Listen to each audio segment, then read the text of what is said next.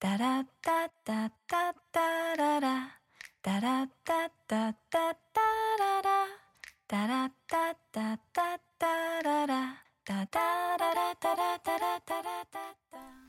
Salut à tous et bienvenue dans un nouvel épisode ou plutôt un nouveau chapitre. de notre podcast Le Thé Livresque. Le Thé Livresque, c'est Lola et Eline, deux lectrices passionnées qui vous parlent bouquins toutes les deux semaines, Et partage avec vous critiques, coups de cœur et actualités croustillantes. histoire de préparer le Thé Livresque le plus chaud de France. Vous retrouverez aussi lors de chaque épisode le Smart Tea. La chronique spécialisée de Sarah et qui est Smarties, C'est moi la journaliste de l'équipe. Et parce qu'on n'a pas choisi ce nom au hasard, Chaque chapitre se terminera par une petite dégustation de thé pour finir en beauté. installez-vous confortablement car le thé est maintenant servi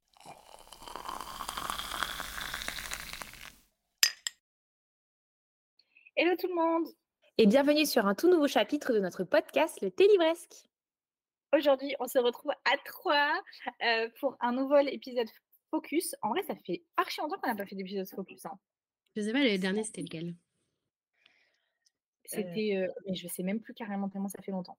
Je ne sais pas. On a déjà Euh, maintenant en focus? Ah, on a fait les classiques, non? On a fait focus classique, on a fait focus genre euh, policier. On a fait focus graphique. Ouais, C'était le policier Bah, le dernier. ouais, bah, Oui. ça de ouf. Ouais. Du coup, cette fois-ci, c'est le focus fantasy slash fantastique. Euh, et Smarties, euh, tu voulais faire ton Smarties d'abord, non? Ouais, en fait, c'est mieux parce que comme je vais vous différencier tous les genres un peu de SFFF, comme on dit, donc science-fiction, fantasy, fantastique. Et euh, de premier abord, je pense qu'il est important de rappeler la différence entre tous ces genres parce que c'est des genres à part entière en fait. Vous allez avoir de très grosses surprises sur la différence entre fantastique et fantasy, vraiment. Je- Même moi, j'étais surprise alors que j'ai fait des études de lettres. hein. Mais je commence avec le plus simple à déterminer qui est la science-fiction. Très très simple, c'est quand on va extrapoler la science pour la rendre possible dans un univers imaginaire. Donc on parle souvent de progrès de l'humanité, etc. On pense souvent d'ailleurs à quelque chose dans l'espace, dans le futur. Mais figurez-vous que la science-fiction, c'est pas forcément dans le futur. Ça peut être euh, dans notre présent ou dans le passé, vraiment à n'importe quelle époque. Et quand on parle de science, ça peut être autant les sciences dures que euh, les sciences sociales ou les sciences, euh, les sciences humaines. Et c'est un genre qui a pris son essence au 19e siècle avec des grands auteurs comme euh, Jules Verne. Et à la base, c'est un genre qui a été créé en réponse au mouvement littéraire du réalisme qui, lui, ne laissait aucune place à l'imagination. Alors, aucune place à l'imagination, ça ne veut pas dire genre euh, qui n'est pas fictionnel, mais c'est vraiment euh, qui ne laisse... C'est prosaïque. pas- Voilà. Et en fait, on retrouve plein de sous-genres dans la science-fiction. Donc, il y a le space opéra. Donc, c'est ce qui se passe dans l'espace, par exemple, Star Wars, pour ne pas parler forcément de littérature. Ou encore le steampunk, comme on connaît avec Steam Sailors. Et là, c'est tout ce qui est ère industrielle, c'est souvent des machines à vapeur, etc. J'aime trop. le- le- J'aime Ouais, moi aussi. euh, la science-fiction, c'est mon genre préféré. Ouais. Et, euh, et après, il faut savoir aussi que la dystopie, ce n'est pas un sous-genre de la science-fiction. Moi, je pensais vraiment que c'était un sous-genre de la science-fiction, mais c'est un genre à part entière. Eh ben, Comme le roman d'anticipation, c'est un genre à part entière. C'est exactement la même chose. Et là, on pourrait... euh, Il se caractérise en fait par une euh, société imaginaire qui paraît utopique et, euh, et en fait qui ne l'est pas du tout. Et qui laisse peu de place euh, au libre arbitre. Donc la dystopie, ça se passe souvent dans un monde futuriste. Euh, et ça a, été, ça a été un genre qui a été popularisé notamment par euh, 1984 de George Orwell, mais aussi par Fahrenheit 451 de Red Bradbury. Je n'ai lu aucun des deux. Et moi, j'avais en 1984 et la vérité, c'était nul. C'était Ah, ennuyeux. Je voulais trop lire 1984. En plus, les- l'édition Jean de Bonneau, là, ils ont sorti une édition qui est trop belle. Et je me suis dit, Hum, est-ce que c'est pas l'occasion de? Mais euh, Bah, en fait, Moi, je après, moi, trop lire euh, 451. je suis pas fan en fait de, de. En fait, je suis pas très fan des dystopies. Et en plus, je suis pas fan des vieilles dystopies type euh, 1984 ou Fahrenheit, euh, je sais pas quoi là. C'est pas trop mon ambiance, je pense. moi Mm. non plus, mais j'avais envie pour le. Tu sais, pour genre. Le checker de ma liste de. Je l'ai lu, quoi. Genre, tu Ouais, je vois? comprends. Bah, là, trouvé de quoi on parle.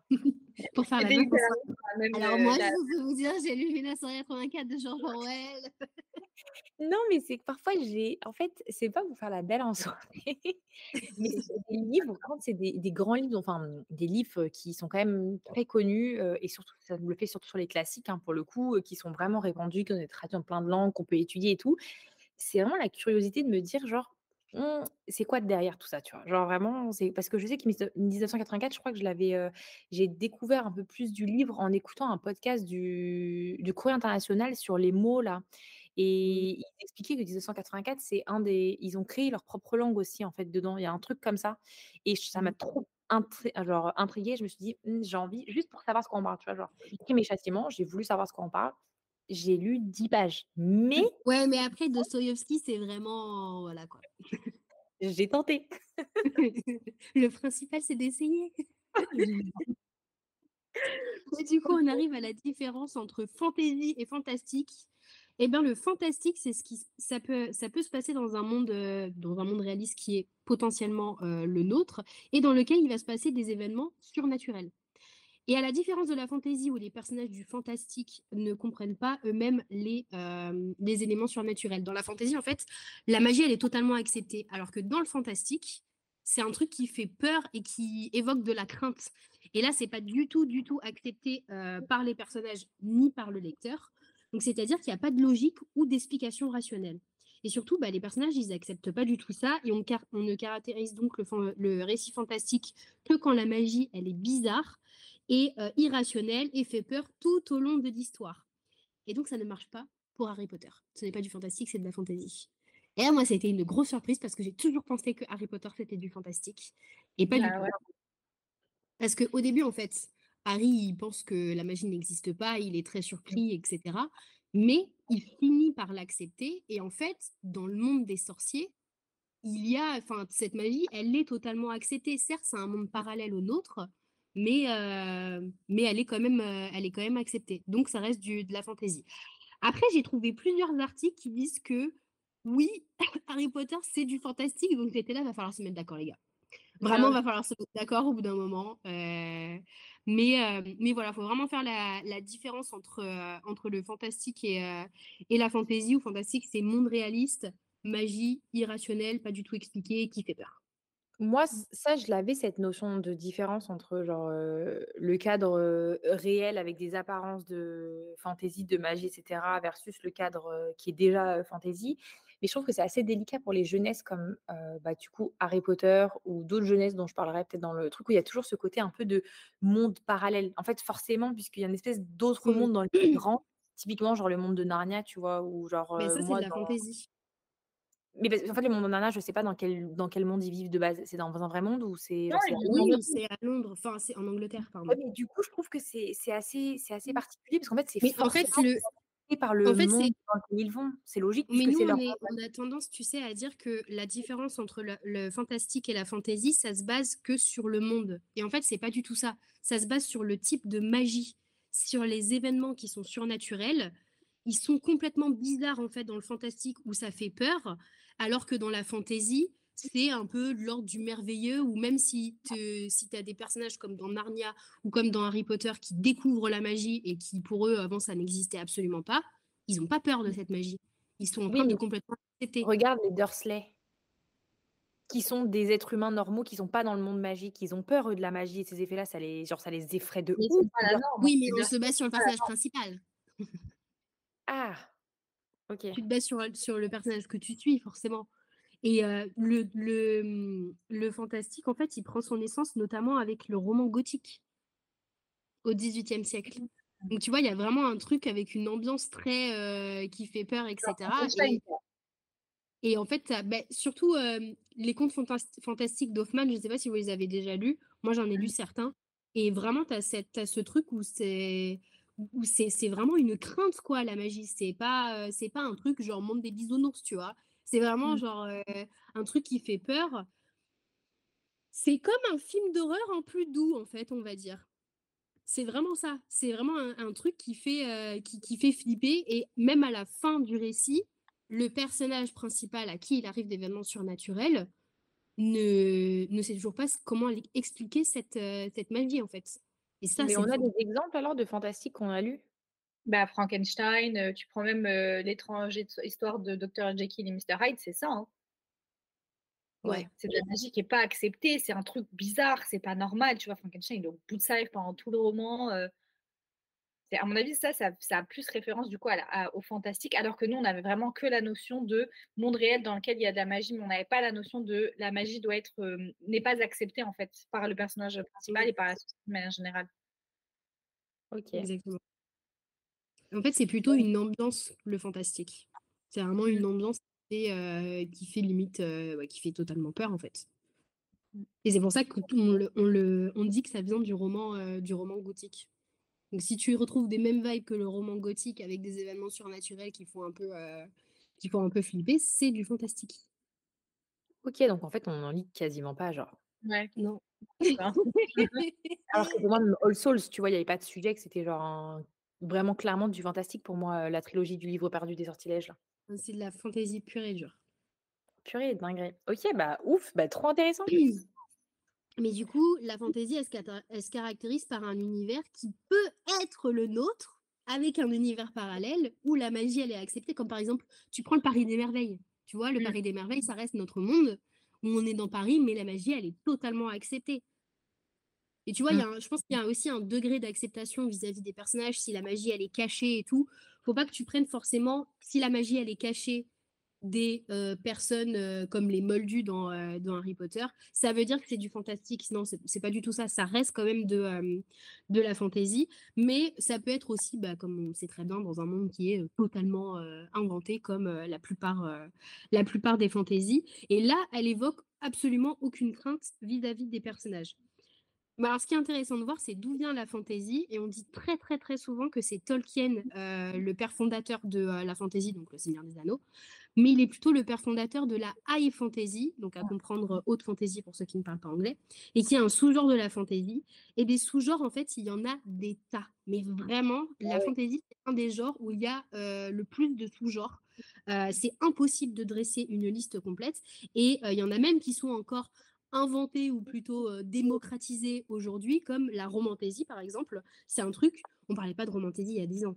Et là, maintenant, c'est un genre qui, est, qui prend de plus en plus d'ampleur. Donc, la roman- romantaisie, à comprendre, une fantaisie avec beaucoup de romances, voire qui prend euh, le dessus euh, sur l'intrigue. Et la fantaisie, elle a commencé à prendre de l'ampleur pendant l'ère victorienne en Grande-Bretagne. Oui, parce que tout vient d'Angleterre. Vraiment, tout vient d'Angleterre en littérature. euh, où là, elle va véritablement être distinguée comme genre à part entière. Mais en fait, comme tout genre littéraire, c'est un petit peu dur de savoir euh, d'où ils prennent euh, leur essence et quel, est, quel a été surtout le premier livre. Parce que si on remarque en fantaisie, en fait, bah, dès le Moyen Âge, avec par exemple les légendes arthuriennes, etc., ça Mm. peut être cat- caractérisé comme, euh, comme de la fantaisie avec les romans de chevalerie. Ça me fait mourir de rire parce que j'ai marqué les romans de chevalerie et tutti quanti. Putain, pourquoi j'ai pas dit tutti Mais du coup, la fantaisie, en fait, on ne peut pas vraiment savoir d'où elle prend son origine euh, parce que, euh, en fait, il y en a eu, euh, il y en a eu des tas, quoi. Il y en a eu Ah. des tas et ça a toujours existé, mais ça a été vraiment, euh, comme je le disais, désigné comme un genre à part entière euh, pendant euh, l'ère victorienne, où là, on s'est dit, ok, maintenant c'est acté, c'est de la fantaisie. Je pense qu'il y a deux, trois gars, fortement des hommes, qui se sont réunis autour d'une table et qui ont décidé ça va être un genre, un genre littéraire. Ok. clair. Purée, trop intéressant. Genre, j'ai appris trop de choses. Mm. Merci. De rien. Du parti. coup, est-ce qu'on ne serait pas ouais, dans, euh, dans la présentation de nos recos Euh, Moi, je peux commencer avec Gods of Men. On en avait parlé la dernière fois. Euh, Gods of Men, du coup, maintenant, on peut vraiment dire que c'est une saga fantasy, mais cette fois-ci, on n'en avait pas trop de doutes euh, dès le départ. En fait, on suit le personnage principal qui s'appelle Sable, Sable, euh, et qui en fait est une petite guérisseuse qui habite dans les landes sauvages. En fait, on comprend pas trop c'est quel genre. Moi, j'avais pas très bien compris la géographie de, de cette saga, euh, mais globalement, en fait, c'est un peu un endroit où- Ah, Mais tu sais, les cartes, elles peuvent, euh, elles sont là, mais c'est pas pour autant que j'ai pas compris la, la, la politique. tu vois? En fait, t'as un peu l'impression que c'est un endroit un peu abandonné de tous. euh, extrêmement euh, rural, très pauvre, très dur, parce qu'en fait il fait giga froid là-bas, c'est vraiment l'enfer. Et en fait, Sable, euh, c'est un peu une meuf euh, qui essaie de guérir euh, les pauvres, etc. Et, et en fait, tout de suite, tu comprends que dès le, littéralement, dès le prologue, hein, que Sable, en fait, à la base, elle s'appelait Imari. Et c'était la bâtarde du roi euh, de, de Issar, Issan, je sais plus. Bref, d'un royaume où elle était vraiment la bâtarde du roi. Donc, elle était vraiment euh, la meuf euh, high class, quoi. Elle vivait dans les meilleures robes, meilleures tenues, meilleurs euh, repas. Sauf que elle a une petite magie qui a tué sa petite sœur. Oh. Pas sympa. Du coup, euh, elle est partie se réfugier dans les landes sauvages. Elle a pris une nouvelle identité, patati patata. Et en parallèle, tu as Jéric, que j'ai trop envie d'appeler Jéricho. Le petit Jéric, euh, il est euh, le, roi- le fils du roi actuel.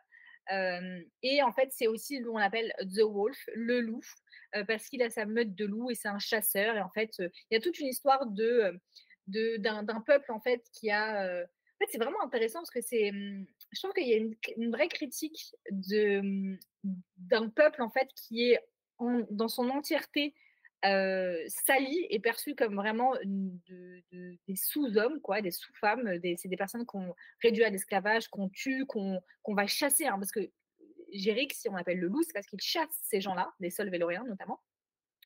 Et, donc, euh, Sable, elle, vient originairement en fait de. Non, je sais pas si elle vient originairement de ce peuple pas, mais en tout cas, elle a la peau très basanée. Et en fait, tu comprends qu'en gros, c'est. ils appellent comment les raclures, non Un truc comme ça, non? Les, les Bah, istrans. Bah, en gros, bref. ils- ils- et en gros, ils- les deux, là, ils sont amenés à se rencontrer euh, parce que c'est comme ça dans les livres. Et, euh, et il se passe des choses parce que Jericho déteste Sable. Sable, Ah, Jericho c'est marrant Non Et du coup, bah voilà, mais comment ils vont pouvoir avoir, comment ça va marcher entre les deux? Et bah, il faut lire le livre pour savoir. C'est une trilogie. Euh, bon, personnellement, j'ai eu beaucoup de difficultés à comprendre l'univers sur un tome et demi. euh, mais j'ai vraiment beaucoup, beaucoup, beaucoup aimé, notamment parce que je trouve que dans son univers et dans la construction des intrigues, etc., il y a un truc très politique qui me faisait beaucoup penser à Game of Thrones. Pour moi, c'est Game Mmh. of Thrones, mais version assez facilitée en fait. C'est genre, si tu as envie de te lancer un peu dans de la, euh, dans de la fantaisie un peu royal core, euh, où tu vas avoir des intrigues de cours, mais pas, mais pas euh, jolie robe et euh, petit hi. Là, c'est vraiment des intrigues de politique euh, à une époque moyenâgeuse.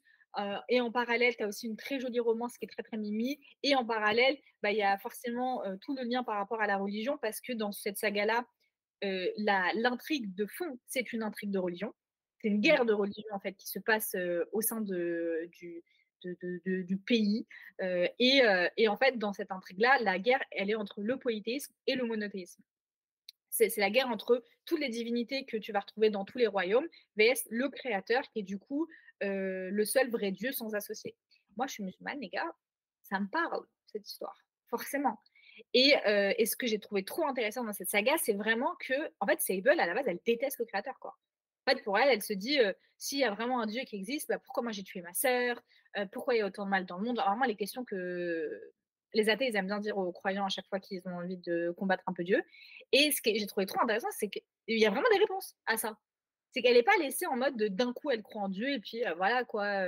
Et, en fait, il n'y a personne qui comprend rien. Ça, c'est des questions que tout le monde se pose, notamment euh, quand tu as un cheminement spirituel ou même quand tu es croyant, tu vois. Euh, Parfois, tu te poses la question de genre, pourquoi il, se passe autant de, trucs horribles alors qu'il bah, y a un, Dieu qui est capable de tout.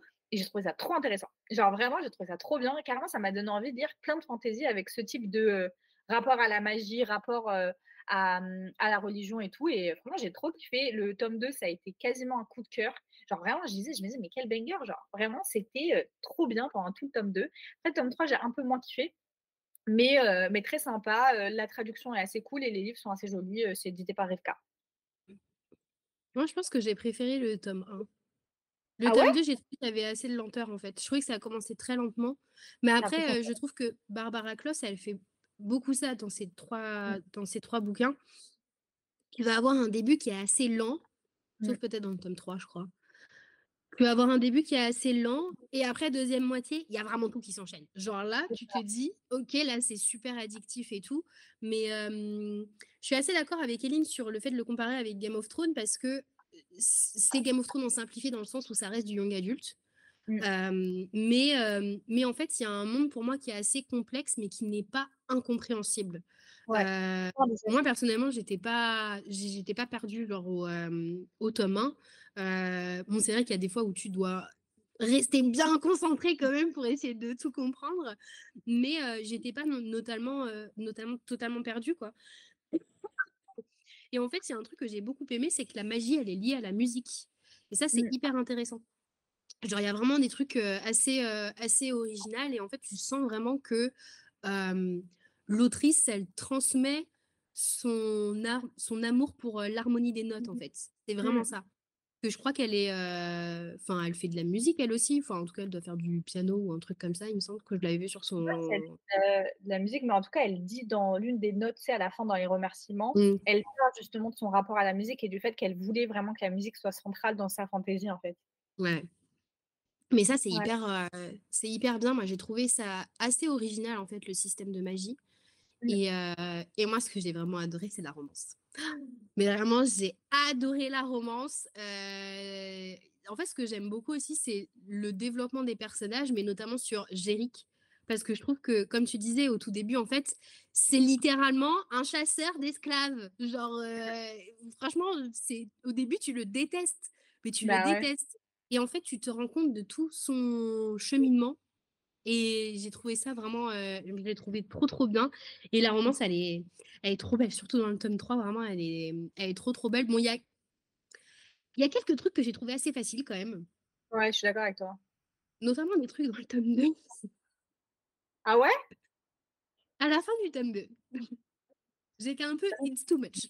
Ouais, It's ouais, too ouais, much. ouais, sur toi et moi, on est d'accord qu'on n'aime pas ce truc. Quand ça se passe Voilà, livres, on est voilà, ah, voilà. ça m'énerve. Mais Moi aussi. j'adore parce qu'il y a Lola qui nous regarde depuis tout à l'heure en mode genre, Mhm, mhm, je comprends pas. Je comprends pas. Après, tu sais, moi, je reviens. je- euh, pour moi, c'est l'exemple parfait d'un livre qui est entre le young adulte et l'adulte. Ouais, Parce qu'il y a vrai. des trucs hyper sombres quand même. Dans cette- Enfin, il y a vraiment des, des- des Oui, choses oui. qui sont des événements et même des traumatismes que les personnages vivent. Il y a vraiment un moment où je me suis dit, je vous en supplie, faites que ça ne se produise pas. Genre, je ne peux pas lire ça. Ça, Mm. c'est pas trop pour moi. Il y a des trucs un peu bizarres. En fait, dans le tome 3, il se passe des choses où je me suis vraiment dit, est-ce que l'autrice, elle a calculé ce qu'elle faisait ou c'est un peu chelou, quoi? Mais, mais globalement, ça reste une saga que j'ai vraiment beaucoup aimée et, que je recommande, de- notamment pour les gens qui ont envie de se lancer un peu dans de la fantaisie un peu plus complexe. Si vous avez l'habitude de lire vraiment de la, fantaisie très simple, bah là, c'est un peu plus compliqué. Et puis, c'est quand même très, très sympa. J'étais en train de lire mon avis du tome 3, j'avais mis 4 et j'ai mis l'histoire d'amour de Jéric et Imari est une des plus belles que j'ai lues, quand même. Ah ouais?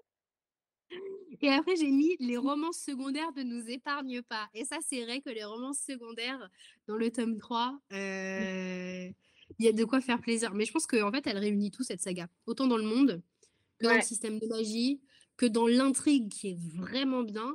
Et euh, bah, ce que disait Eline, c'est certes une guerre de religion, mais pour une personne comme moi qui n'est pas croyante, euh, c'est pas un truc où. Enfin, ça m'a hyper intéressée, quoi. J'étais vraiment en mode genre. euh, L'intrigue, elle est autant politique, et ça, c'est trop, trop bien. Et euh, il y a plein de. Je trouve qu'il y a assez de rebondissements et tout, et surtout, on s'attache de ouf aux personnages. Moi, je trouve vraiment tous Ouais. les personnages. T'as trop un truc euh, hyper doudou. Et d'ailleurs, il y a plusieurs personnages, je trouve, qui font trop référence à Game of Thrones. Mais. euh, il y en a un, de toute façon, il ressemble littéralement. Enfin, moi, j'imaginais le personnage de Game of Thrones à sa place. Enfin, c'est le Euh, même. Ouais, non mais totalement.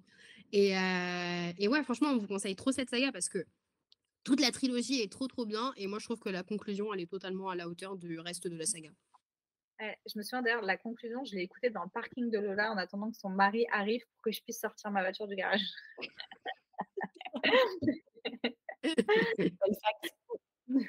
On passe à une autre, euh, un autre roman. Euh, ouais, moi je peux vous parler de. Moi je voudrais parler de deux, mais alors c'est deux. Je sais pas si je les mentionne trop parce que c'est que de- ils n'ont pas été traduits en français.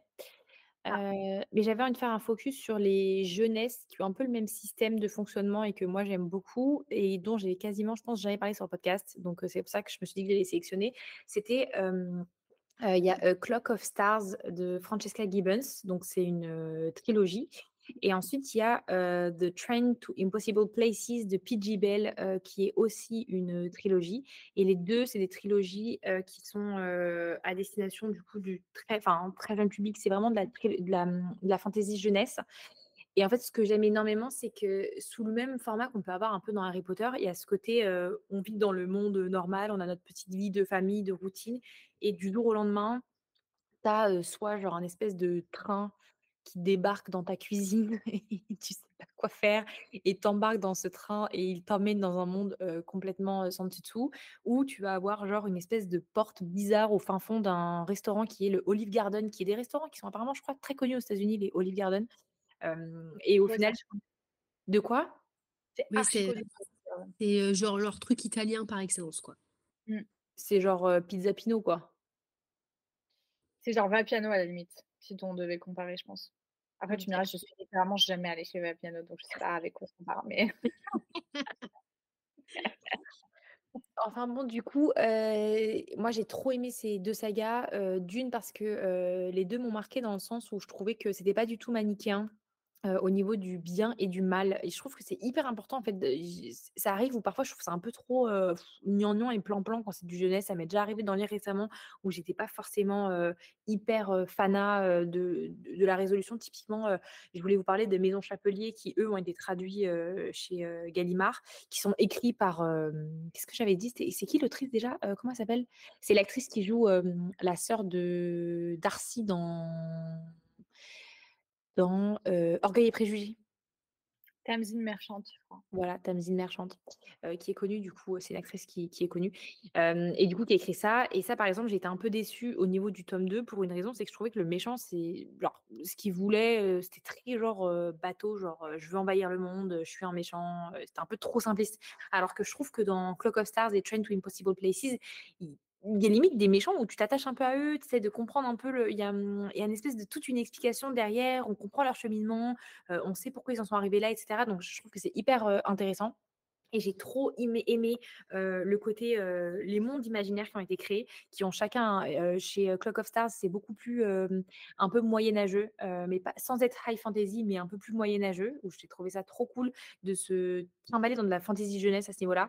Et Train to Impossible Places, c'est juste, c'est littéralement, tu es dans un train. C'est génial, genre, genre ton travail, enfin, tu es dans un train tout le temps. J'ai l'impression d'être Sheldon Cooper quand je dis ça, mais j'aime trop l'ambiance des trains.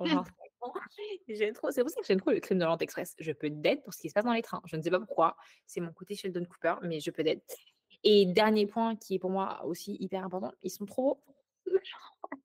Ils font partie de. Ils sont dans ma Bible parce que je peux d'être. Genre les Clock of Stars, autant sous la jaquette ils sont beaux, mais autant la jaquette elles sont, elles sont mais une dinguerie. Je pense que c'est une des plus belles jaquettes que j'ai.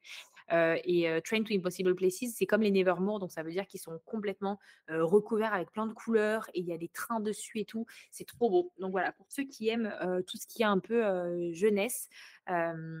Et ces mondes un peu imaginaires, ce, ce concept un peu à la, à la Harry Potter, je ne sais pas qui l'a initié d'ailleurs, Narnia, mais ce côté vraiment, on vit dans notre monde et dans notre petit truc d'un coup, et tout d'un coup, tout le bouscule et on, et on tombe dans un monde imaginaire.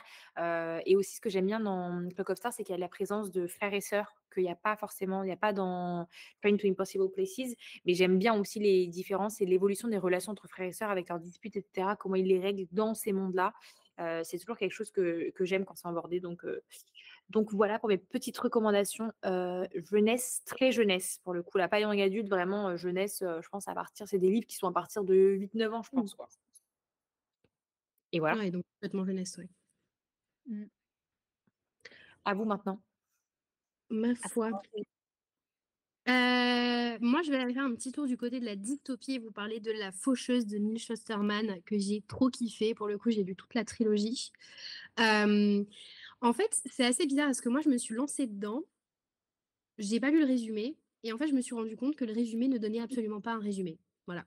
C'est- C'est-à-dire, littéralement, non mais attends, la quatrième de couverture, c'est littéralement genre euh, trois phrases. Attends, je sais plus ce que c'est, mais je vais te retrouver. C'est Priez pour qu'elles ne viennent pas pour vous, les commandants du faucheur. Tu tueras, tu tueras sans aucun parti pris, sans sectarisme et sans préméditation. Tu accorderas une année d'immunité à la famille de ceux qui ont accepté ta venue. Tu tueras la famille de ceux qui t'ont résisté. Voilà, c'est ça le résumé. Et en fait, je me suis lancée dedans sans rien vraiment en savoir. Je savais que ça avait énormément de hype parce que moi, je les ai lus euh, là cette année. Et euh, pour le coup, c'est ça date un petit peu quand même, La Faucheuse. Hein. Je ne sais plus quand c'était. C'était euh, 2000. euh, Bon, c'était avant 2020 en tout cas, c'est sûr et certain. Mais, du coup, c'est une société qui a surpassé la mort. C'est-à-dire qu'il y a plus du tout de, tu ne meurs plus de, de, de mort naturelle. Et pour ça, il y a euh, une communauté de faucheurs qui, euh, eux, vont en fait euh, réguler la population en bah, tuant des personnes et, et ils vont un petit peu bah, choisir comment les tuer, etc. Donc ils s'annoncent en mode je suis un faucheur parce que tu les reconnais bien avec leur robe et tout. Et, et en fait, ils tuent la population euh, comme ça pour pas qu'il y ait euh, vraiment une surpopulation sur, sur la planète. Donc il y a des quotas à respecter et tout. Et vraiment, comme toute dystopie, forcément, c'est une critique des méfaits et des dérives de la société. Et je trouve ça très intelligent d'avoir pris la mort en fait comme, comme sujet. Et vraiment, c'est hyper bien traité. Au début, je m'attendais absolument pas à ça. Vraiment, j'ai lu les premiers chapitres, j'étais en mode genre, ouais, ok, bon, c'est un petit peu lent et tout. Je l'ai lu en une journée. Vraiment, le poche, il fait 600 pages. Euh, je l'ai lu en une journée. C'était, mais vraiment, il y avait un côté hyper addictif, déjà parce que les chapitres, ils sont assez courts. Et, euh, et en fait, il y a tout, tout plein de questionnements qui sont très, très, très pertinents dans un monde qui est euh, si bien étudié avec un concept qui est incroyable. Et surtout, la société qui est mise en place par Neil Shusterman, elle est incroyablement bien développée. C'est-à-dire, le gars, il a pensé à tout. Et en fait, on le voit par des. entre chaque chapitre, en fait, il y a des entrées de journaux par les maîtres faucheurs.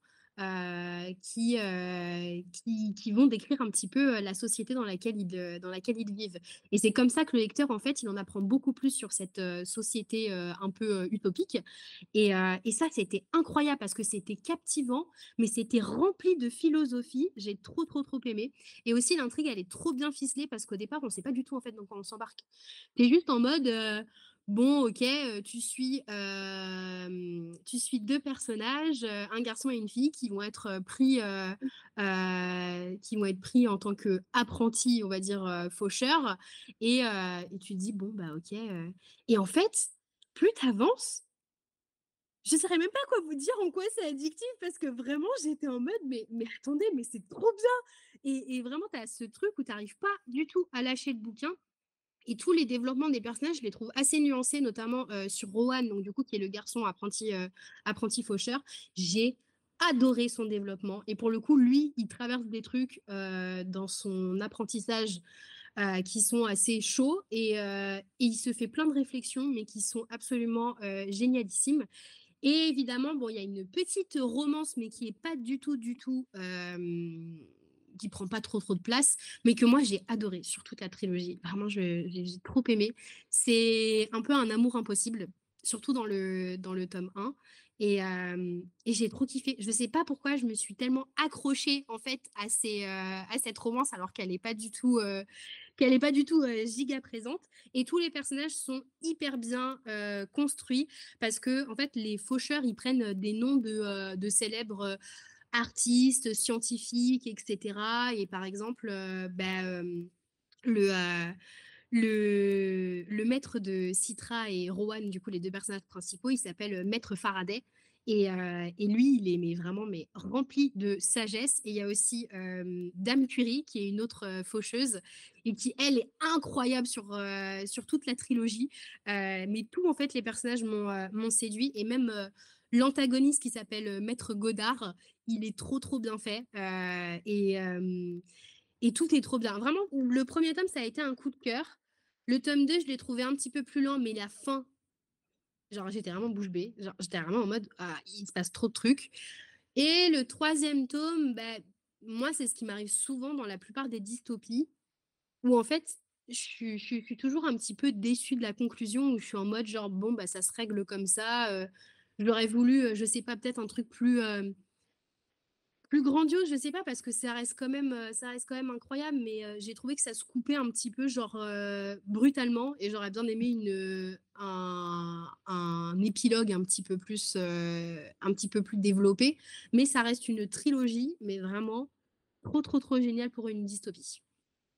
C'est ouf parce que j'ai vraiment euh, vu plein de fois de gens parler de genre la faucheuse. Ça m'a jamais genre, giga chauffé. Je sais pas pourquoi ça me donnait pas envie. C'est pas une mode de la science-fiction, Lola. Ouais, mais là, quand Smarties elle en parle, bah franchement, ça me donne envie. Eh bah oui. Mais moi, je me posais la question, parce qu'en fait, La faucheuse, moi, de base, ça m'attirait pas non plus, mais parce que ambiance science-fiction et tout, euh, c'était pas euh, un truc qui m'intéressait. En revanche, j'avais quand même en tête qu'il y avait une euh, que l'univers était assez lié à la- c'est un univers un peu académique, alors pas du tout euh, type Dark Academia, mais est-ce que euh, on, on sent quand même l'ambiance de l'école ou pas du tout? Pas du tout. T'es Ah. vraiment, en fait, les maîtres, ils prennent en... Enfin, ils peuvent prendre des euh, apprentis, et ça, tu l'as surtout sur le tome 1, où euh, Rowan et Citra, ils vont apprendre, en fait, à tuer. Donc, euh, ils vont apprendre euh, à manier, enfin, ils vont apprendre divers, divers arts de combat, etc. Ils vont faire la différence entre toutes les âmes blanches qui sont possibles, comment, vraiment apprendre comment tuer quelqu'un mais ils sont tous les deux chez Maître Faraday, tu vois. Il n'y a pas cette ambiance très euh, académique et tout. Après, euh, bon, certes, quand ils vont, euh, quand ils vont voir la communauté des, chau- des, des, des chauffeurs, n'importe quoi, des faucheurs, Les petits taxis euh, VTC. je trop, j'en. Ah non, c'est trop. Ah putain. Il était très beau, c'est lapsus. Et, euh, et là, par contre, tu les vois avec tous les apprentis, mais c'est un truc qui arrive vraiment à la fin, tu vois. T'as pas ce truc académique. Enfin, moi, je l'ai je l'ai vraiment pas ressenti, en tout cas. Et, euh, et vraiment, par contre, tome 2 et tome 3, euh, tu passes complètement à autre chose parce que là, c'est plus des apprentis. Vu tout ce qui passe dans le tome 1, c'est plus des apprentis. euh. Du coup, j'ai j'ai une question, mais si euh, c'est quoi, c'est quoi l'intérêt de plus mourir? Si au final il y a des chauffeurs qui viennent te buter, genre autant, autant Des pas Des, des chauffeurs.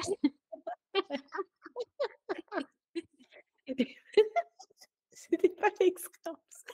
Si t'as des faucheurs qui viennent te buter, genre autant pourquoi ne pas rester dans un monde euh, où tu lis, genre? C'est un sujet qui est abordé dedans ou parce que vraiment ça m'intrigue dès là vraiment. En fait, c'est super bien expliqué parce qu'ils ont vraiment éradiqué toutes les maladies. Ils ont éradiqué euh, tout, euh, tous les accidents, euh, les accidents mortels. Tu as des centres de résurrection carrément. Genre, parce que tu peux quand même, par exemple, te jeter d'un immeuble, tu vas mourir, tu vois. Mais tu as des centres de résurrection. Et tu peux te faire ressusciter. Et, euh, et en fait, c'est vraiment un contrôle de la population, mais c'est le principe d'une dystopie, tu vois. C'est vraiment un contrôle de la population. Et euh, pour moi, c'est très très bien expliqué parce que tu as aussi, euh, bon, surtout dans le, dans le tome 2, en fait, tu n'as plus de dirigeants politiques. La politique n'existe plus. Et en fait, tout est fait par euh, ce qu'ils appellent le Thunderhead, donc qui est le, comme un gros cloud. Donc il est vraiment imaginé comme un nuage, tu vois.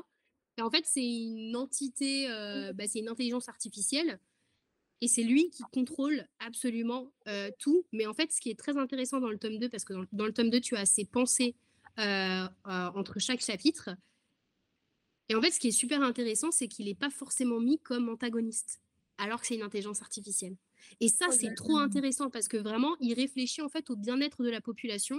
Et dans sa logique, c'est vraiment, il, il est au service des, euh, enfin, il est au service des humains. Il n'y a personne qui lui peut le contrôler, mais euh, il fait tout en fait pour euh, pour le bien-être, euh, pour le bien-être des humains. Il y a tout qui est trop trop bien étudié, quoi.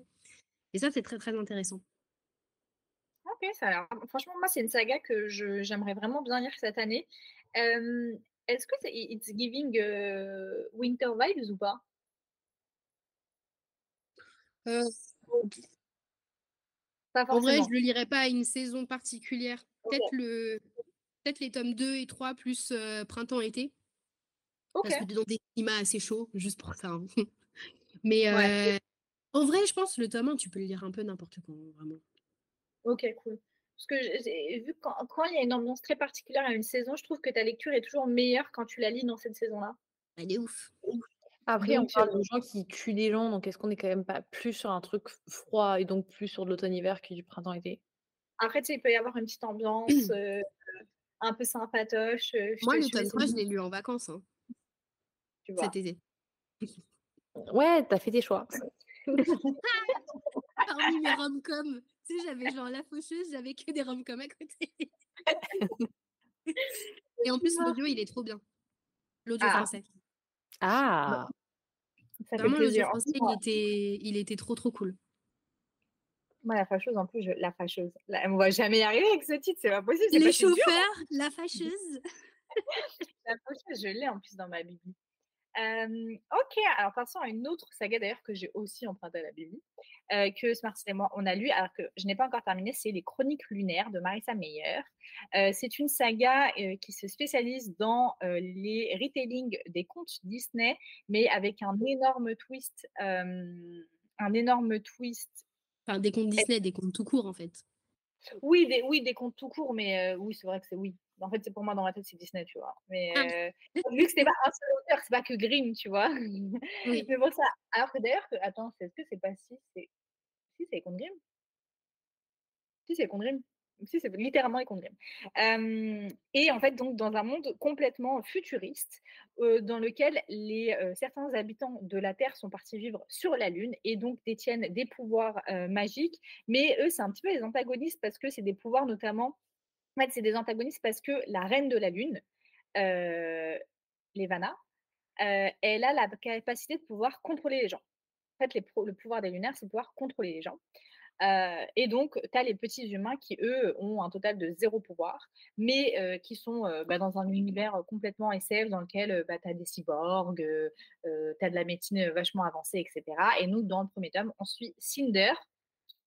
Vous avez peut-être fait le rapprochement. Cendrillon et donc, Cinder, c'est une cyborg. Elle a perdu sa jambe et son bras. Elle a été en gros adoptée par un, médecin. En fait, ce médecin il est décédé. Du coup, elle est avec sa belle-mère et ses deux sœurs. Sa belle-mère qui est évidemment absolument odieuse parce que c'est Cinder, quoi. Et donc, elle rencontre le roi de la Chine, parce qu'elle habite genre à Pékin ou je sais plus où. Et ce mec-là, et bref, il se passe un petit truc, il y a des petites histoires, il y a des petits trucs. Voilà. Moi, Cinder, j'ai essayé de le lire en français, j'ai pas, j'ai pas trop accroché, mais alors par contre, les audios, je peux peut-être trouver les audios, ils sont que en français à ma connaissance. Les audios, j'ai trop kiffé. Genre vraiment, je partais vraiment petit audio, petite ambiance et tout. Ce que j'aime trop dans cette saga, c'est que du coup, à chaque tome, tu suis une nouvelle histoire. Le premier tome, c'est sur euh, Cendrillon. Le deuxième, c'est sur euh, le petit chaperon rouge, etc., etc. Mais tu gardes les personnages du premier tome, enfin des, différents tomes, viennent s'inclure à l'histoire du personnage principal de ce nouveau tome. Juste que moi, j'avais pas du tout compris. Moi, je pensais à la fin du tome de Cinder, c'était fini, Cinder, ciao, bye bye. Je vois quoi Euh, Vu comment se termine le premier tome, c'est certain que Cinder, elle est pas ciao, bye bye. Et du coup, bah, elle est pas du tout ciao. Et j'ai trop aimé, genre vraiment, premier, les deux premiers tomes, j'étais bien. Genre, tu sais, j'aimais bien, mais bon, 3,75. On n'est pas sur un 4. Tu vois, il y a des moments où tu te- tu t'ennuies un petit peu, mais mes troisième tome, quel banger. Genre vraiment, moi, je voulais écouter de l'audio avant de dormir. Parce que Lola, elle dit tout le temps, t'arrives pas à dormir, écoute ton audio. Sauf que, vas-y, le personnage principal, enfin, le personnage masculin principal euh, du troisième tome, Cress, il est hilarant. Genre vraiment, je me souviens très bien, pendant que j'écoutais avant de dormir, j'étais pété de rire. Genre vraiment, j'ai vraiment fait ha ha ha ha en essayant de dormir. Lola, ça n'a pas fonctionné ta petite méthode ce soir-là. Je n'avais pas dormi ce soir-là. Et c'était trop bien. Et euh, j'ai lu du coup Levana, qui est du coup le tome, euh, c'est une sorte de demi-tome sur l'histoire de Levana, qui est vraiment pour moi l'une des meilleures lectures que j'ai eues de l'année. Je trouve que vraiment, l'autrice, elle a, elle, a, elle a réussi à faire un truc sur un tome de méchant où tu comprends pourquoi elle est partie en vrille, mais t'excuses rien. Genre vraiment, c'est, elle est monstrueuse, Levana. Même dans sa backstory, la go est monstrueuse. Et en même temps, tu, en fait, tu comprends, je trouve qu'il y a vraiment de... Moi, j'aime bien les histoires qui sont pas du tout manichéennes. Et je trouve que dans l'histoire de Levana, euh, tu comprends en fait que dans la société lunaire, ils sont vraiment profondément, mais ils sont... euh, la société, elle est nécrosée, en fait. Elle est vraiment profondément... euh, elle est salie par une corruption, par une corruption d'âme, en fait, vraiment. Et j'ai trop aimé. Là, il me reste le dernier tome, que je me ferai évidemment en audio, que j'ai commencé, mais j'avais pas assez de crédit audio. Donc, Énorme. Et ouais, mais il fait 900 pages en français, les gars. Il est énorme. On est sur une tapasse. Après, franchement, l'audio va vite. Genre, je crois, il fait quoi 24 heures en audio. Moi, j'écoute tout le temps en 1.5 minimum. Bah, c'est bon, c'est fait en semaine. Petit coloriage sur le téléphone, petit audio dans les oreilles. On connaît. Ouais, toi, t'as tout lu, mais t'as pas lu les tomes compagnons, non? En fait, moi, j'ai une... moi, c'est un peu différent parce que euh, faut savoir que Cinder, il est sorti en 2012 en français. Et moi, je l'ai lu en 2012. Donc, en fait, ça fait plus de 10 ans que j'ai lu la saga et j'étais, bah, 2012, j'étais au lycée. Euh, donc, tu vois, j'ai une appréciation un petit peu différente où, euh, pour moi, il y a beaucoup de nostalgie, en fait, dans cette, Ouais. euh, dans cette saga. C'est vraiment une saga hyper doudou que je disais quand j'étais quand j'étais ado. Et pour le coup, moi, tu vois, j'ai attendu les sorties des tomes. Je les ai attendus. Genre vraiment, j'étais en PLS à chaque fois. Mmh et, et je me souviens que Cinder, bon, je l'avais. C'était pas. Ça reste pas mon préféré. Je pense que mon préféré, ça reste Scarlett, du coup, qui est le tome 2. Je sais pas pourquoi, j'ai eu un gros coup de cœur pour ce personnage. Euh, mais aussi parce que, en fait, elle est française. Elle habite en France. Je l'ai fait, je suis française, j'habite en France, j'ai les cheveux bouclés, il m'en faut pas plus. Ouais, je voilà, suis Scarlett. Je suis pas rousse, mais je suis Scarlett. Et non, mais surtout, j'ai adoré la romance. La romance, pour moi, j'étais. Tu vois, moi, petite adolescente, tu me mets ouais, genre le grand méchant loup en mode euh, romance, je suis en mode genre wouhou Et, Ouais. euh, et vraiment, il y a eu un truc, euh, je je sais pas, genre, j'ai suivi cette saga pendant, pendant tout son, toute son écriture, tout son développement et tout, mais. Euh, mais non, j'ai pas lu en fait. euh, le seul que j'ai pas lu, c'est Levana du coup. Par contre, j'ai lu. euh, je crois pas qu'il a été traduit en français, mais en fait, il y a un recueil de nouvelles qui s'appelle Stars Above euh, et du coup qui qui entremêle des nouvelles avec des personnages secondaires. donc, qui ça se passe en fait pendant la saga. Et la dernière nouvelle se passe après le tome 4. Donc c'est vraiment une sorte, euh, enfin tu peux carrément le prendre comme une sorte d'épilogue. Et moi je me souviens que je l'avais acheté sur ma Kindle, genre juste pour ça. Genre vraiment j'avais lu juste la dernière nouvelle et j'étais en mode genre Oh my god Mais euh, mais non j'avais, je sais pas pourquoi j'avais pas lu Levana, euh, ça m'avait pas, ça m'avait pas hyper intéressé. Et en fait bah, avec le book club avec Zoé, donc Chase of Retelling, on a relu les. euh, Enfin, moi, j'ai relu les chroniques euh, lunaires, mais je me suis arrêtée au tome 3 parce que, comme a dit Aline, genre le tome 4, en fait, il fait 900 pages, j'avais la flemme de le lire. Ah Et de toute façon, je l'avais relu euh, l'année dernière pour le challenge des terreurs, la deuxième, enfin, troisième édition. Et euh, j'avais relu juste Winter, donc je me suis dit, vas-y, en fait, j'ai pas envie de le relire, euh, de le relire maintenant. Mais euh, c'est une saga que je vous conseille de ouf. Après, peut-être que vous allez avoir la même appréciation qu'Eline, c'est-à-dire sur les premiers tomes, genre typique des 3,75, moi, ce que je comprends tout à fait, parce que ça reste une saga jeunesse, enfin, young adulte, mais qui tire un peu sur le jeunesse, je trouve. Je et vraiment, c'est de la, pour le coup, c'est de la science-fiction. Euh, Enfin, science-fiction, fantasy, parce que ce que je n'ai pas dit dans mon Smarty, c'est que évidemment les genres peuvent se mélanger pour complexifier encore plus le truc.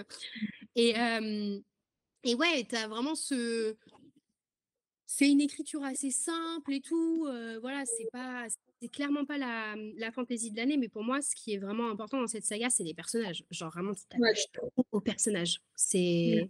Et ce qui m'a fait beaucoup rire en relisant Cinder, euh, l'intrigue, en fait, se base sur une pandémie qui Bah oui, s'appelle ouf. la étumose. Et genre, vraiment, j'ai été en mode hmm, Marissa Meyer, quel, euh, quel visionnaire. vraiment, Lago a écrit ça en 2012. Presque dix ans plus tard, on avait une pandémie mondiale. m- s- Exactement, mais en plus, qui se propage à peu près de la même, euh, enfin, de la même façon et tout. Et vraiment, quand tu le lis euh, post-Covid, t'es en mode genre, euh, Madame, Madame, s'il vous plaît. Oh, c'est trop cool, franchement, les chroniques lunaires. Et puis moi, vraiment, les chroniques lunaires, c'est l'exemple parfait, mais vraiment parfait de ce que j'aime dans un retelling. C'est que tu reprends des événements. Toi, tu kifferais Lola parce Ouais. que c'est vraiment la reprise d'événements comme dans le livre, tu vois. Mm. Mais tout Et très bien adapté. exactement, typiquement Scarlett qui n'a pas de chaperon, parce que qui porte des chaperons euh, dans, leur, dans leur monde, mais qui a un sweat rouge tout le temps, tu vois. Tout le temps ce genre de truc, vraiment, sur lequel je peux trop d'aider, j'aime trop vraiment tout ma life. Bah, je sais pas, je- j'avoue qu'il y a plein de sagas en tête et c'est pas genre celle qui se classe Ouais. au top du top parce qu'en plus, de toute façon, les univers des contes revisités, c'est pas ce que je préfère et je suis souvent déçue. Donc, je, sais- genre, typiquement, entre ce qu'on a vu, genre, euh, je serais plus intéressée par lire La Faucheuse et God of Man que les Chroniques lunaires, tu vois. Aussi parce que je trouve que les contes sont si chum que Non, mais les meufs, ils ont fait des versions Fairyloot exceptionnelles, mais on n'a pas. En les fait, versions on- Fairyloot, j'étais à deux doigts de les acheter, les versions Fairyloot sont juste parce qu'elles étaient belles. Après, je me suis dit, Lola, on se calme. Moi, à je les 80 aime. balles la version, ouais. Euh, bon, allez, à moi, euh, je vais vous parler de euh, All Souls, euh, A Discovery of Witches, je crois que c'est le nom de la série, ça, euh, qui est donc la trilogie du livre perdu des sortilèges euh, de Deborah Harkness. Alors ça, c'est une saga que j'ai découvert après avoir lu La Passe Miroir et en attendant le tome 3, je crois. j'ai découvert en fait avec la passe miroir, c'est là où j'ai découvert, non, j'ai la romance avec Orgueil et Préjugés récemment, parce qu'avant j'étais jamais de romance. Après j'ai eu la passe miroir, j'étais là, ah, la romance, c'est génial en fait. Et là je me suis dit, il m'en faut une autre. il m'en faut une autre, genre il m'en faut une autre, et en même temps dans un univers fantasy. Et j'ai découvert du coup Déborah Harkness que j'ai j'ai trouvé sur Babelio, je crois, ou sur Fnac. Genre vraiment, bien avant Booksta, où je ne savais pas où trouver mes bouquins. On était en plein Covid. J'avais que ça à faire de ma vie entière. Et surtout, j'étais pas super psychologiquement à cette, cette de ma life. et du coup, je voulais un monde dans lequel me plonger pour oublier ma vie euh, quotidienne. Et je suis tombée dans cette série et cette saga et ça a été un délire. Carrément, pendant le Covid, je ne pouvais pas me procurer le tome 3. J'ai dit, tant pis, je l'ai pris sur ma liseuse, quitte à avoir les deux tomes en papier et un tome en liseuse parce que juste, je, ne pouvais pas attendre.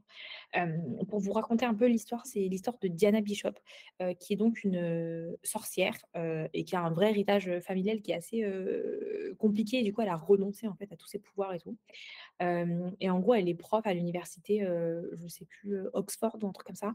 et un jour, elle est prof d'alchimie, ou en tout cas, elle est chercheuse sur l'alchimie.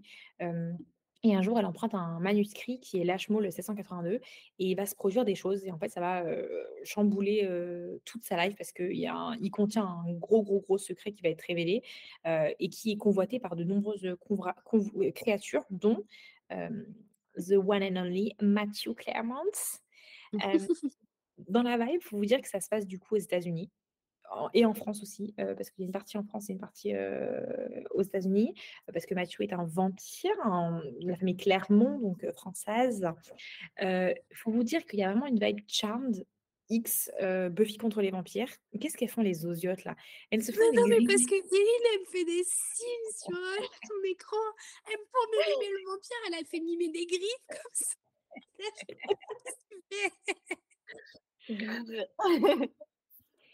Et du coup, c'est vraiment une ambiance charmed parce qu'il y, a des- y a des sorcières, il y a des démons et du coup, il y a des vampires en mode Buffy. Donc, c'est vraiment un mix de tout ça dans le monde réel. et juste la romance. Alors, je sais qu'il y en a plein qui l'ont trouvé problématique. J'entends. J'entends. J'entends que Mathieu a mis ans. Mais Diana, a la trentaine, ça va, elle n'a pas 16 ans, tu vois, il faut, se calmer. J'entends que Mathieu est un peu stalker sur les bords, un petit chouïa possessif, mais on a dit qu'on aimait bien ça dans les livres, mais on n'aime pas ça dans la c'est vraiment la problématique de ce podcast. Vraiment, dans ce trio, s'il y en a toujours une pour aimer des, des, des, des, trucs où, bon, à tout moment, elle peut, elle n'a pas de, de, elle n'est pas non plus attachée, enfin, les mains ne sont pas attachées, mais bon, l'âme, hein, on dit pas non. Toujours la même. Écoutez, en tout cas, vraiment, cette romance m'a fait vibrer. Voilà, je peux vraiment l'amour que Mathieu. Mais parce qu'en fait, c'est un amour qui est presque viscéral. C'est qu'en fait, une fois qu'ils sont connectés, c'est genre comme des mates, un peu, tu vois, dans le, dans le Dell Throne of Glass ou Akota. C'est genre vraiment, c'est genre, c'est his wife, tu vois. Et en plus, alors là, ils sont, ils doivent pas être ensemble, c'est un amour interdit. Alors ça, autant vous dire que genre, je peux être l'amour interdit entre une sorcière et un vampire, vraiment, c'est pour me tuer. Et juste, tout le côté alchimie, les métaux, euh, genre les matériaux, les trucs scientifiques et tout qui est autour, c'est hyper, hyper détaillé. Genre vraiment, elle a fait des recherches de malade mental. Euh, je trouve que c'est hyper smart, genre c'était hyper intéressant. Euh, sur, ça se, ça se contient pas juste à genre transformer le métal en or ou je sais plus c'est quoi, le truc de l'alchimie là ou la mmh. jeunesse éternelle. Genre c'est vraiment hyper développé. Elle a développé aussi les habitudes des vampires au monde moderne et tout, euh, des sorcières au monde moderne, mais notamment des vampires, parce qu'il y a quand même une habitude de vie un peu particulière. Ils d'en bas, ils, mangent du sang. Euh. donc, elle a vraiment développé ça et j'ai trouvé que c'était hyper bien fait. Et, euh, et, puis, il y a un petit passage avec un voyage dans le temps dans le tome 2 qui est trop, trop cool. Genre, on revient dans le passé, on revient à l'époque de, je crois, Catherine de Médicis. C'est ça, les années 1500 à peu près. Hein. Ouais. Donc, vraiment, juste, moi, j'ai d'aide. Après, on va se dire qu'on est sur trois tomes de 900 pages. Faut avoir envie. Il y a la série. Regardez la série, voilà. Et sinon, tu la série, mais après, la série, elle est, elle est très bien. J'ai pas regardé la dernière saison parce que mmh, les, trucs qui sont pas sur Netflix, enfin, sur les trucs que j'ai dans ma télé, je regarde plus parce que j'ai la flemme d'aller chercher des streaming méga vidéo, euh, machin, ça me saoule. Donc, je regarde pas. Mais en vrai, la série était grave bien adaptée. Les personnages étaient trop bien euh, adaptés. Mais bon, quoi qu'il, euh, moi, j'ai kiffé. Je sais qu'il y en a plein qui trouvent pas ça ouf parce que c'est très gros et du coup, parfois, ça peut être un peu lent. Je le conçois. Et juste, voilà, le il y a aussi un petit côté où elle a un petit familier euh, en tant que sorcière et tout. Genre, euh, tu sais, quand ils ont un petit animal de compagnie, genre, je peux d'aide aussi. Il y a ça aussi. Genre, il y a trop de trucs que je peux d'aide dedans. Après, il y a des trucs que je peux moins d'aide. La sorcellerie dans le truc, elle est pas ouf du tout. Elle est un peu. la sorcellerie de ouf, toi? De quoi? Tu connais de la sorcellerie où tu dis ouais, ça c'est bon, c'est chambé. Ah bah attends, après, moi on est en désaccord sur Harry Potter. Mais euh, Non, mais c'est-à-dire que, c'est-à-dire que, euh, typiquement, tu vois, Smarties, pour donner un contexte religieusement, tu vois, c'est écrit dans, dans le Coran, dans les sourates et tout, genre, euh, les nœuds, les sorcières, elles font des nœuds, tu vois, typiquement pour, enfin, bon, elles font des nœuds pour leur sort, quoi, en gros. C'est littéralement le concept même de toute la sorcellerie dans ce sens-là. C'est que pour faire ses sorts, elle fait des nœuds. Et dans le tome 3, elle apprend littéralement à créer des sorts en tissant des nœuds. Donc, c'est vraiment un délire, genre, catastrophique.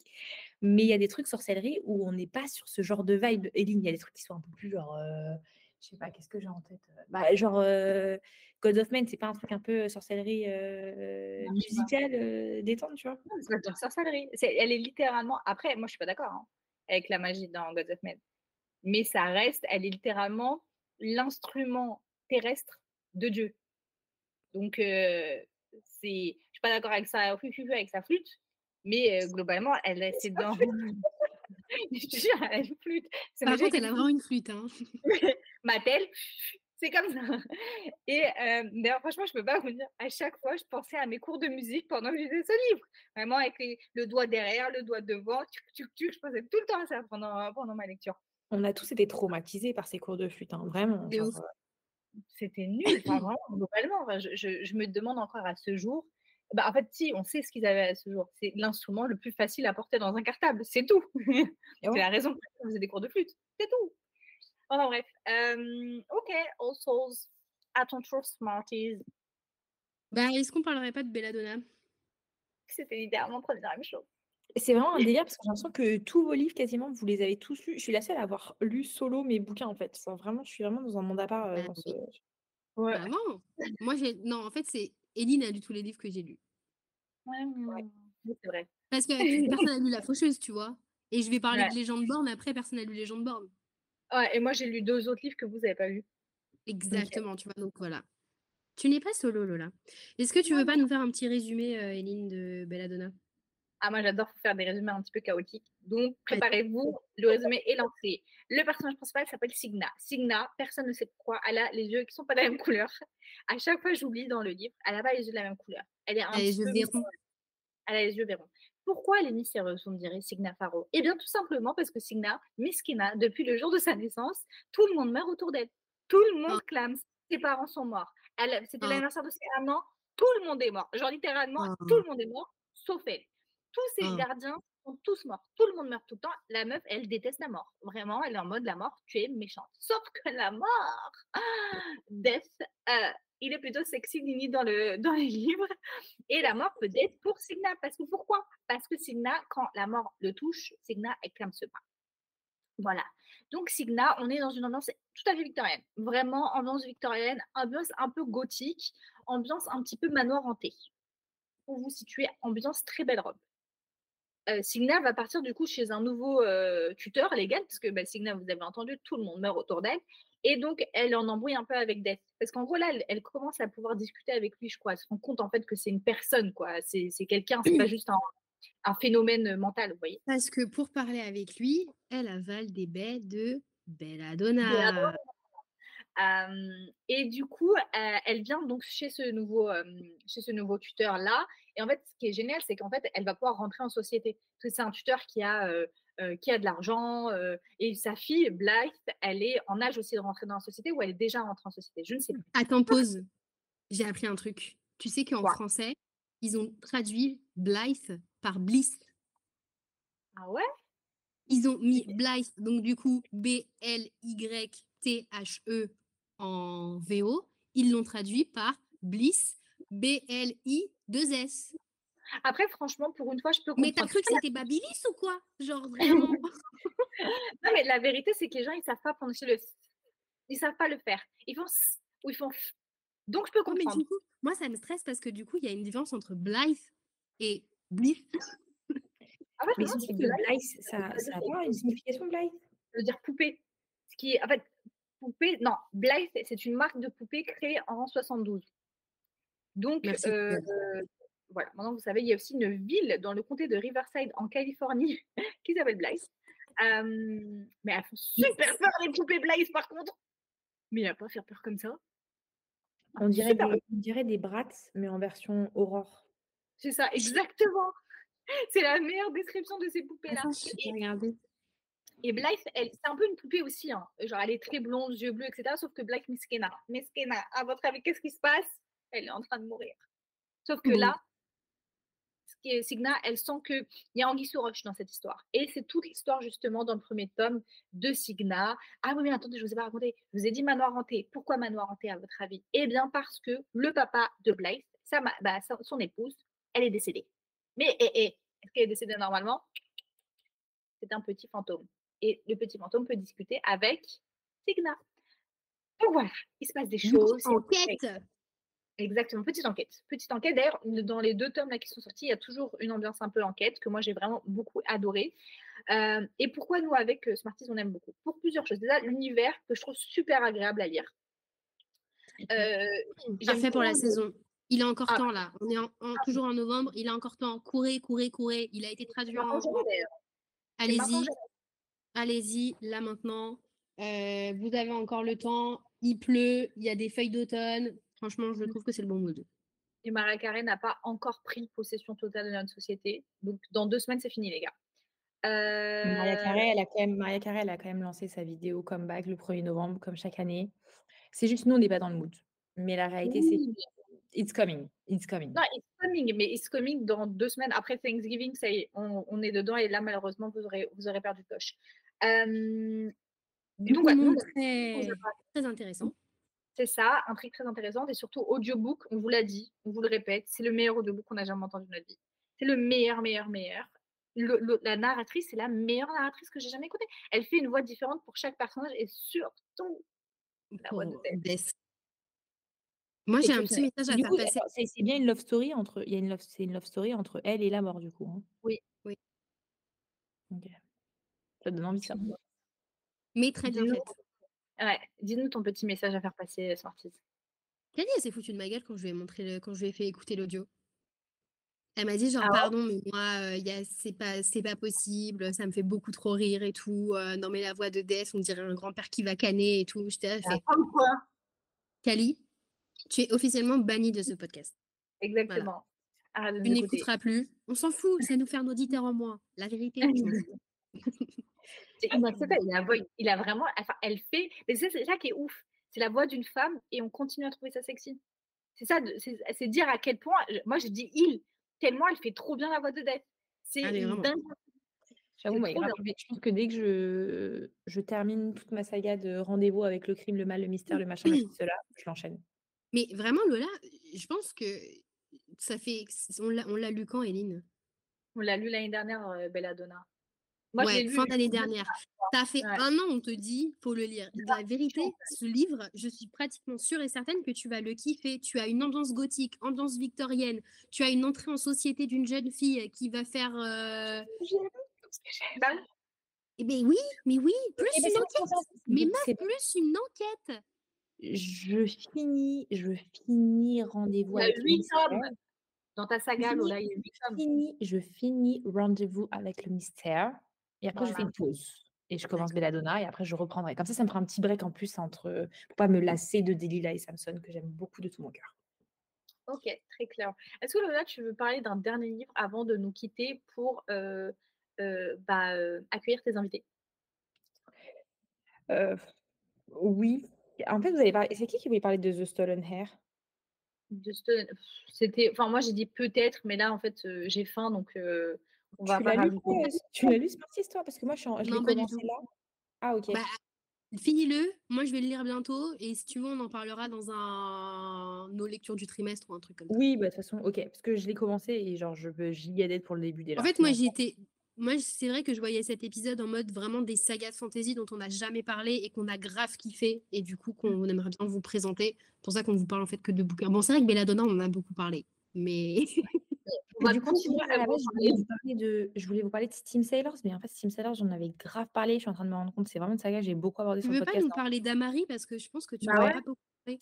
Je pense que du coup, quand même, dédicace à Elias Green qui nous a envoyé avec Gulfstream euh, l'intégrale collector de la saga Steam Sailors, qui est du steampunk, d'une fantasy, du found family, du petit Little Girls entouré de plein de darons hyper vénères, pirates et tout. Vraiment, on peut d'être, on peut d'être cette saga. Et on la remercie parce que vraiment, le livre est trop beau. Mais du coup, euh, Amari, euh, Amari c'est trop intéressant en regardant pour en parler. J'ai trouvé un truc qui était euh, que c'était un peu un mélange entre euh, Men in Black et euh, enfin un- une ode à Harry Potter et Men in Black. Et j'ai trouvé ça très subtilement bien vu parce que le côté Men in Black, je peux grave le voir. Genre, je peux giga le voir alors que je n'ai pas regardé Men in Black. Mais du coup, Mais alors, comment tu peux savoir que c'est une vibe Men parce que Black je vois la vibe de Men in Black, ok? La mallette, les costumes. parce que les personnages, ils sont noirs, c'est pour ça? Euh, la mallette, les costumes et tout, cette espèce de monde où ils doivent gérer un peu euh, les trucs un peu. euh, bref, c'est pas grave. Je vous, je vous explique un peu le résumé. Je vous explique un peu le résumé. Donc, l'histoire, c'est Amari, euh, qui est une petite euh, girls et hyper importante. Donc, c'est une. C'est ça, c'est aussi hyper intéressant, je trouve, d'avoir vu enfin une saga avec un personnage principal euh, qui est du coup. on dit quoi BIPOC en anglais Je sais pas comment on dit déjà. Oui. Ouais, c'est ça. Purple of Color. Et en fait, ce qui est hyper intéressant, c'est que l'univers, il est vraiment placé dans notre contexte. Je crois que c'est aux États-Unis. Elle, elle vit dans des dans des tiers vraiment, elle est dans la zone. Et du coup, ça a une vraie influence aussi sur son mode de vie, sur ce qu'elle vit, son vécu, etc. Donc, je trouve que c'est hyper bien amené. Et en gros, son frère Quinton a disparu. He is missing. Personne euh, s'inquiète de pourquoi Quinton is missing. Genre, tout le monde s'en carre. Et eux, sa mère, elle est en mode genre, bah, je pense qu'il est mort. Et voilà, bon, elle est triste, mais passons à autre chose. Et elle, elle est sûre que la disparition de Quinton, son frère, elle est liée à son taf. Et un jour, en fait, elle va trouver dans le placard de son frère une invitation à se rendre au bureau des affaires surnaturelles. Et euh, bah, en gros, euh, elle y va et elle est reçue par un ascenseur qui parle. Elle va rencontrer genre des dragons garous et tout. Et euh, elle va essayer, donc elle va, elle va- des dragons garous, ouais, dragons garous. Mmh, voilà. Il y, a des- y y a espèces comme ça un peu bizarres dans univers. Euh, et euh, en fait, ce que j'ai trop aimé, c'est que donc, du coup, elle, elle part en quête pour euh, bah, retrouver Quinton. Il y a aussi ce côté, le trope qu'on aime bien, c'est genre, j'ai des pouvoirs magiques de fou malade, I am different, et personne ne le savait. Et on découvre que je suis different, donc vraiment, ça, je peux giga dead. Euh, et l'univers, en fait, ce que j'ai trop aimé, c'est que c'est pas un univers genre fantasy, jeunesse ou ou en mode un peu magique à la Harry Potter, ou, quelque chose un peu, vous voyez, de féerique qui nous donne envie et tout. C'est quelque chose de très bureaucratique, en fait. Et c'est ça qui Mm. est très différent. Et c'est pour ça que je parlais des Men in Black. C'est les costards, les mallettes, les trucs, les opérations, les agents, les agents infiltrés et tout. C'est vraiment cette vibe-là qui, je trouve qu'elle change énormément de ce que je lisais en young adulte jeunesse fantasy. Et c'est ça qui m'a trop plu. J'ai trop aimé le personnage d'Amari et pour le coup, je crois que c'est la première personne et pourtant j'ai grave, grave, grave, grave, grave aimé. Euh, j'ai trouvé, il y a eu des vrais plot twists, vraiment des trucs que j'ai pas du tout vu venir et vous savez que vraiment les plot twists, euh, Mm. ça bien, c'est pour me tuer, ça fonctionne.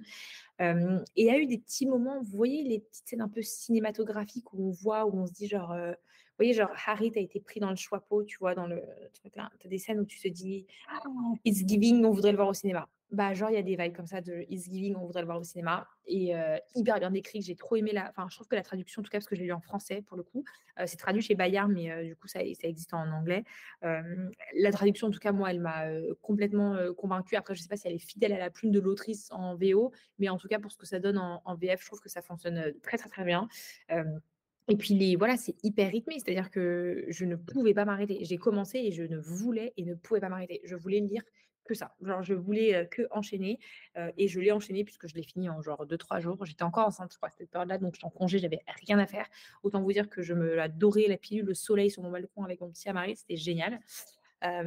Donc voilà, je recommande à 100%. C'est vraiment devenu, pour le coup, après lecture du tome 1, c'est rentré dans mon top 3 euh, fantasy euh, jeunesse juste après Nevermore. Genre vraiment, ça a pris une place qui était vraiment euh, élevée dans mon classement. Et, euh, et voilà. Et pour le coup, tu vois, Ellie, bon, je sais que voilà, la sorcellerie, machin, ça te saoule, mais là, du coup, c'est pas en mode sorcière et tout, tu vois. Mais Donc ça, ça, me donne trop envie. c'est le seul jeunesse, littéralement le seul, parce que vous savez, moi je suis une jeunesse hater. C'est le seul jeunesse que j'ai envie de lire.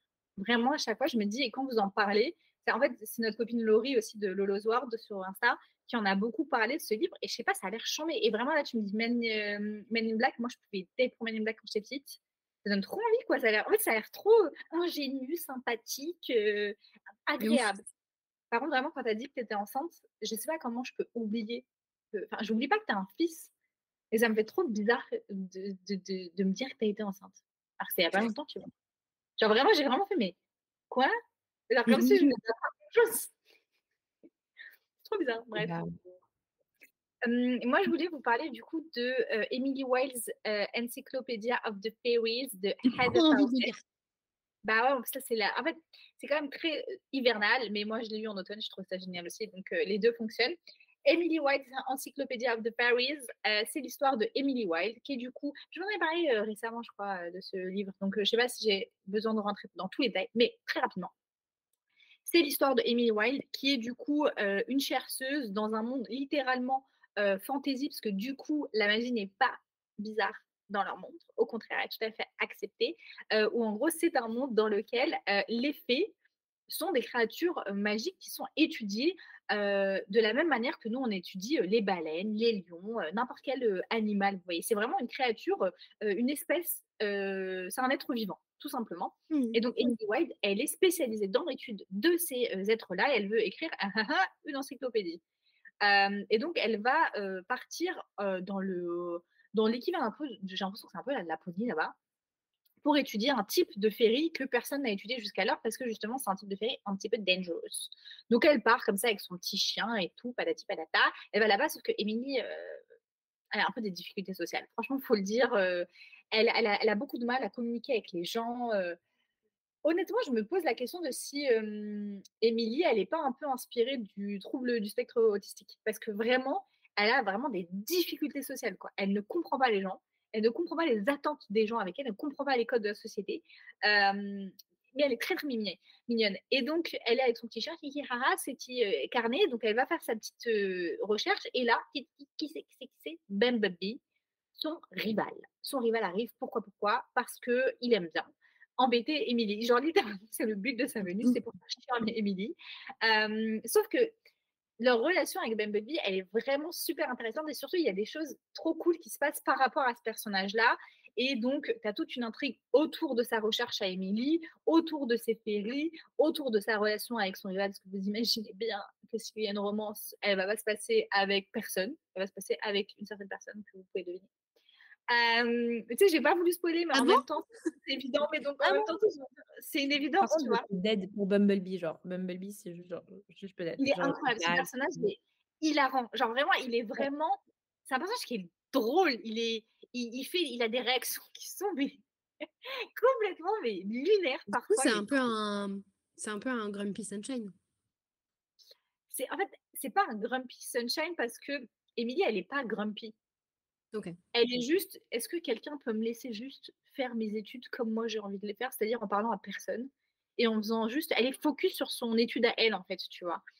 Et, euh, et, et, Bumblebee, il est littéralement Grumpy Sunshine tout seul. Genre, il fait, il vit le trop avec lui-même. C'est-à-dire qu'un coup, il est de bonne humeur et tout va bien. Un coup, il a envie de tuer la France entière. Vraiment, il, il vit entre les deux. Et donc, il se passe plein de trucs. L'univers, j'ai trouvé super riche. Et vraiment, l'in- l'intrigue, je l'ai bien aimé. À la deuxième moitié du livre, il y a juste un truc qui, est un petit peu long. Et après, c'était bon, c'était fini. J'ai trop aimé. C'est l'une de mes sorties dont j'ai le plus hâte de lire. Et, vraiment, cette saga, je l'aime trop. Genre, je trouve que. Elle a, moi, je pensais que c'était du fantastique, mais maintenant, on a compris que c'était pas du fantastique.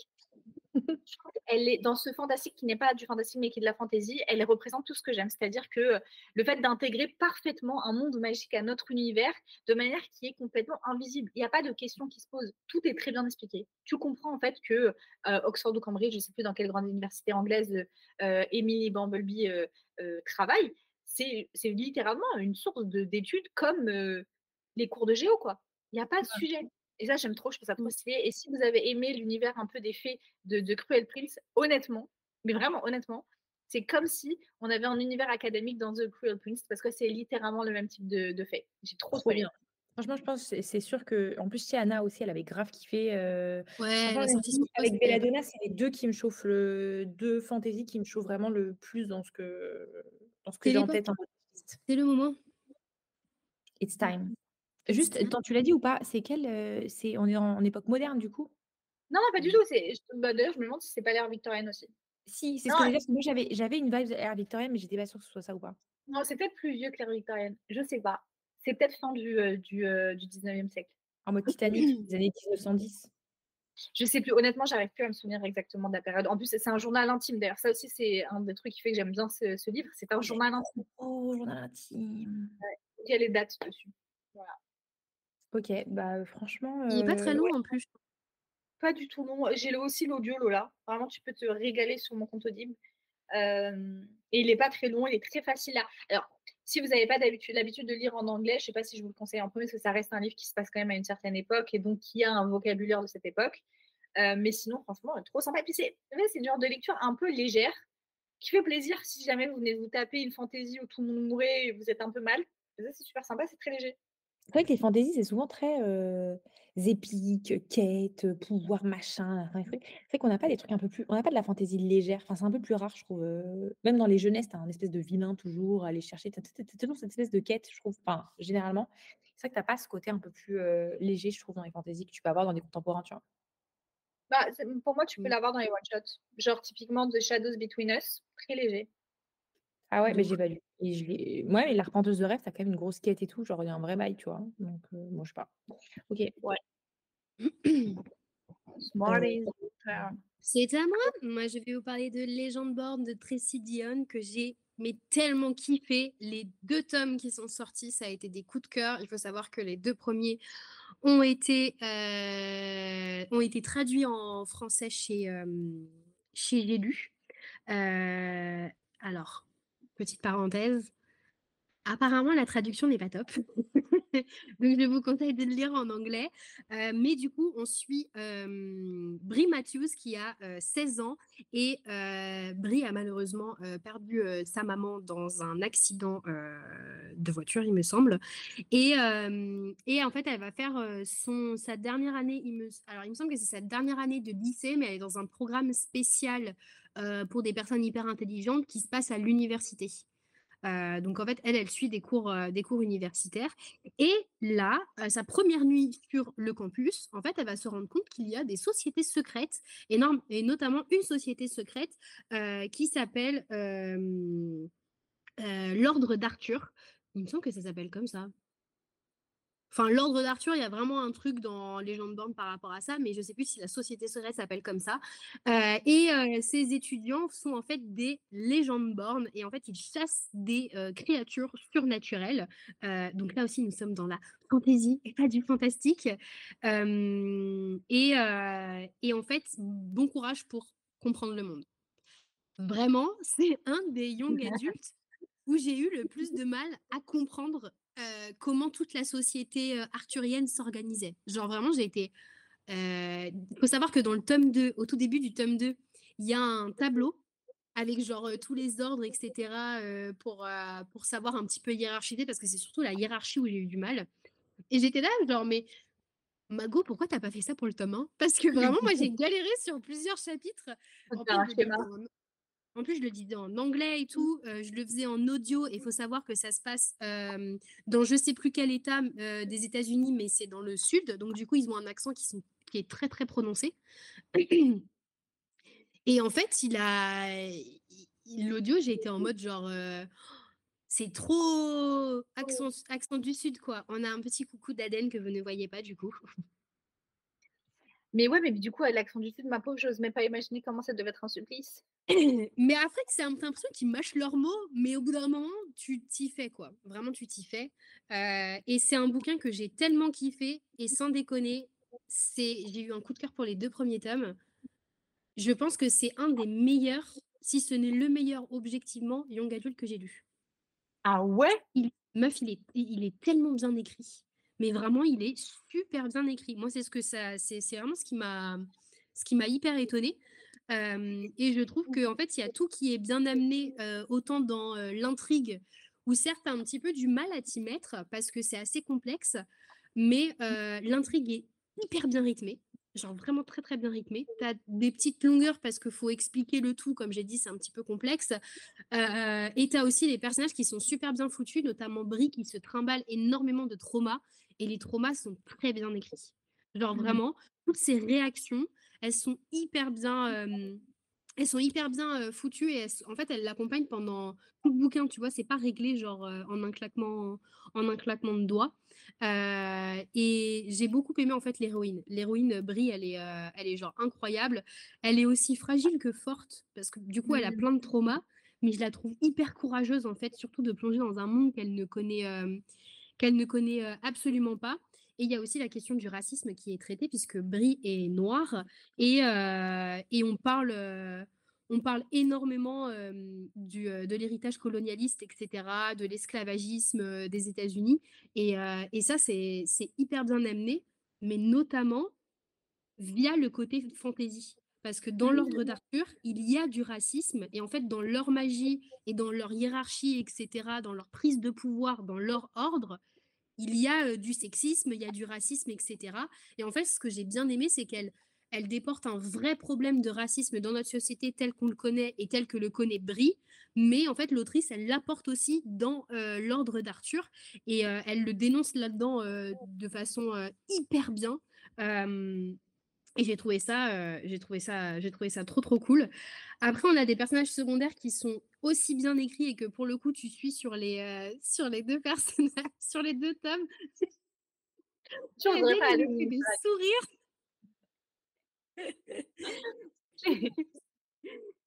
Mais euh, le seul truc, on va dire, qui est un petit peu chiant, tu as un triangle amoureux. Il y a un triangle amoureux, où, euh, mais pour le coup, moi, je l'ai trouvé assez bien foutu. Et le tome 2, j'ai été en mode genre, «Hum, moi, j'ai ma team. Vraiment, moi, j'ai ma team. C'était. Voilà, le tome 2 est aussi encore mieux que le tome 1, j'ai envie de dire. Genre, vraiment, le tome 2, il est. Le, le tome 2, il est incroyable. C'est une trilogie, non? Alors, c'était censé être une trilogie, sauf que cette semaine, l'autrice Tracy Dion a du coup dit que le troisième tome sortirait en 2025. Et là, j'ai fait, mais je vais mourir. je vais mourir. Mais sauf qu'elle nous a fait une surprise et finalement, ça va y avoir quatre tomes et pas trois. Mmh Donc j'ai été très contente. Mmh. Mais vraiment, je vous conseille. Je vous conseille trop parce que c'est. Je trouve qu'il y, y, a tout qui, il y a tout qui est réuni. Il y a l'écriture, il y a mmh l'univers, il y a les personnages, il y a le développement des personnages. il y a la romance aussi, peu importe de quel team vous êtes, etc. Moi, je déteste les triangles amoureux.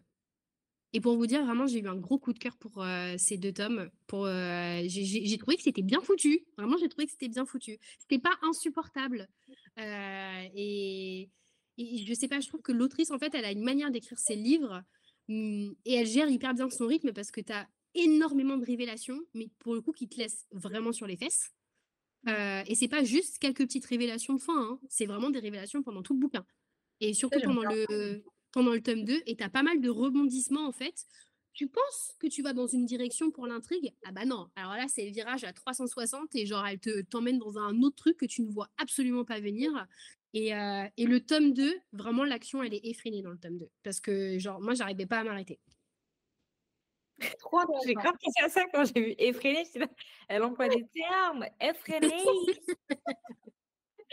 euh, moi, ça me fait penser quand tu as dit la dénonciation du, racisme à travers la magie, dans Babel là, de RF Coin, c'est exactement la même chose. Et vraiment, je pense que ça, ce livre, je, n'ai que, je ne suis même pas encore à la moitié du livre, je pense que ça va vraiment devenir l'un de mes livres préférés parce que la mmh. dénonciation à travers la magie, le système de magie, je trouve que c'est tellement intelligent. C'est vraiment brillamment mené, notamment dans ce livre-là, parce que c'est l'Empire britannique vs le reste du monde. Et l'Empire mmh. britannique c'est les, dégâts au niveau du colonialisme qui, s'est passé. Et vraiment, tu, en fait, c'est trop intéressant quand en fait, tu réalises que pour que l'empire, en gros, le système raciste puisse continuer à fonctionner, ça ne peut marcher que s'il y a la domination. Mais en fait, même dans les richesses les plus naturelles en fait du, reste du monde, et là dans le cas de Babel, on parle littéralement de la langue, que la langue c'est le pouvoir, le langage. Et c'est trop intéressant. Est-ce qu'on a d'autres trucs à... Ah oui, moi je voulais vous parler de L'arbre des possibles de Bernard. Weber? C'est un livre que j'ai lu, mais vraiment, what the fuck, je l'ai lu parce que j'étais en challenge des terreurs, il fallait faire un maximum de, de, de, lecture. Et donc, je tombe sur l'audio sur YouTube. Et en fait, c'est un recueil de nouvelles un petit peu SF, science-fiction.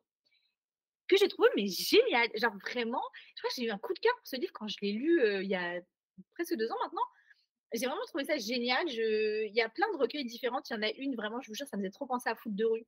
Vous voyez, le dessin animé Foot de rue quand on était petit, avec la meilleure musique de tous les génériques qui ont jamais existé. Tous parés pour la compétition. Symbole d'une génération. Vraiment, je peux t'aider. C'était la, franchement, c'était le meilleur, euh, la meilleure musique de générique. Moi, Ah ouais. Le générique, la musique de Foot de rue, je peux trop d'elle. Je, la- je, Ah je te mets vraiment. Tu peux la mettre en soirée, genre. Vraiment, je peux la mettre en soirée. ton dernier pas. Euh, et, euh, et donc, il y a plein de petites nouvelles comme ça. Il y en a qui vont venir justement traiter de la vieillesse aussi et du fait que dans un certain monde, la vieillesse est devenue. euh, ben, en fait, on plus, tu n'apportes plus rien à la société. Vu que tu n'es plus productif pour la société, tu ne mérites que de mourir. Et donc, les jeunes, en fait, ils sont en mode ouais, il faut tuer les vieux, tu vois.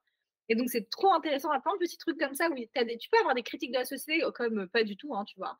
Mais c'est super rapide à, lire ou à écouter. Moi, j'ai bien aimé, en tout cas, l'écouter sur YouTube. Et, euh, et vraiment, je pense que c'est carrément un audio que je peux me refaire. hein. Vraiment, euh, tellement j'ai trop aimé ça. Et euh, c'est pas du tout le genre de livre euh, dont nous, on parle sur le podcast, alors que franchement, bah, c'est Ouais. très, très sympa. euh. et c'est pour quelqu'un, notamment, tu vois, qui veut se lancer dans l'audio, mais qui a un petit peu peur, tu vois, euh, d'être perdu et tout. Bah, déjà, faites-vous un audio en français. Et en plus, celui-ci, il est sympa. Vous l'avez sur, euh, sur YouTube. Donc, euh, laissez-vous euh, kiffer la life, quoi. Euh, Est-ce qu'on voulait parler d'autres choses Blanc. Est-ce que Naïm, tu veux lancer le truc? Est-ce que est-ce qu'on a fini? Est-ce qu'on clôture? Bah là, Je pense qu'on rien à dire. Mais Ouais. on clôture son dégustation de thé du coup. Ouais, mais attends, moi, faut me laisser manger. Moi, je vous dis, là, faut me laisser manger. Euh, je commence vraiment à me transformer un peu plus à chaque instant en le Grinch.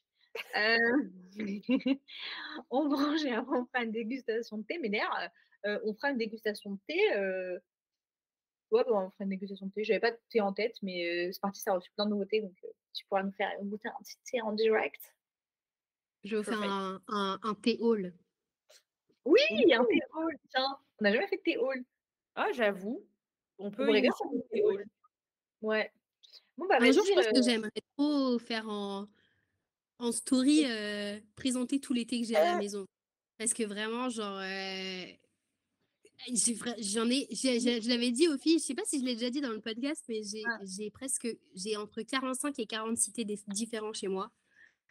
Et vraiment, je suis en mode, faudrait que je les présente tous un jour. Non, mais grave, ça peut être grave marrant. Et on peut même toutes les trois parce que toutes les trois, on a beaucoup de thé. Bon, alors personne ne te dépasse.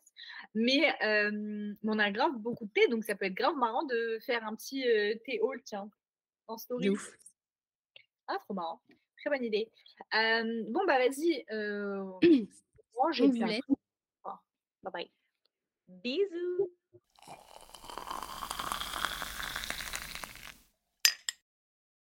Du coup, on se retrouve cette fois-ci pour faire euh, le, bah, la dégustation de thé. Euh, pour nous, il est littéralement genre 6 heures plus tard.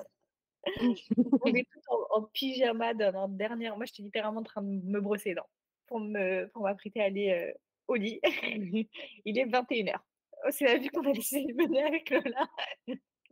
Euh, moi, je fais pas de dégustation, mais les filles, du coup, je vous laisse parler de, des thés que vous présentez.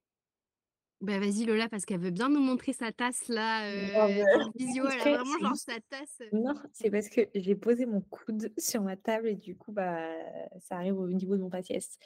Euh, du coup, ah bah, moi, je ne bois plus de thé parce que, fun fact, j'allaite et du coup, le thé, c'est pas ouf pour l'allaitement. Donc, je suis passée aux tisanes.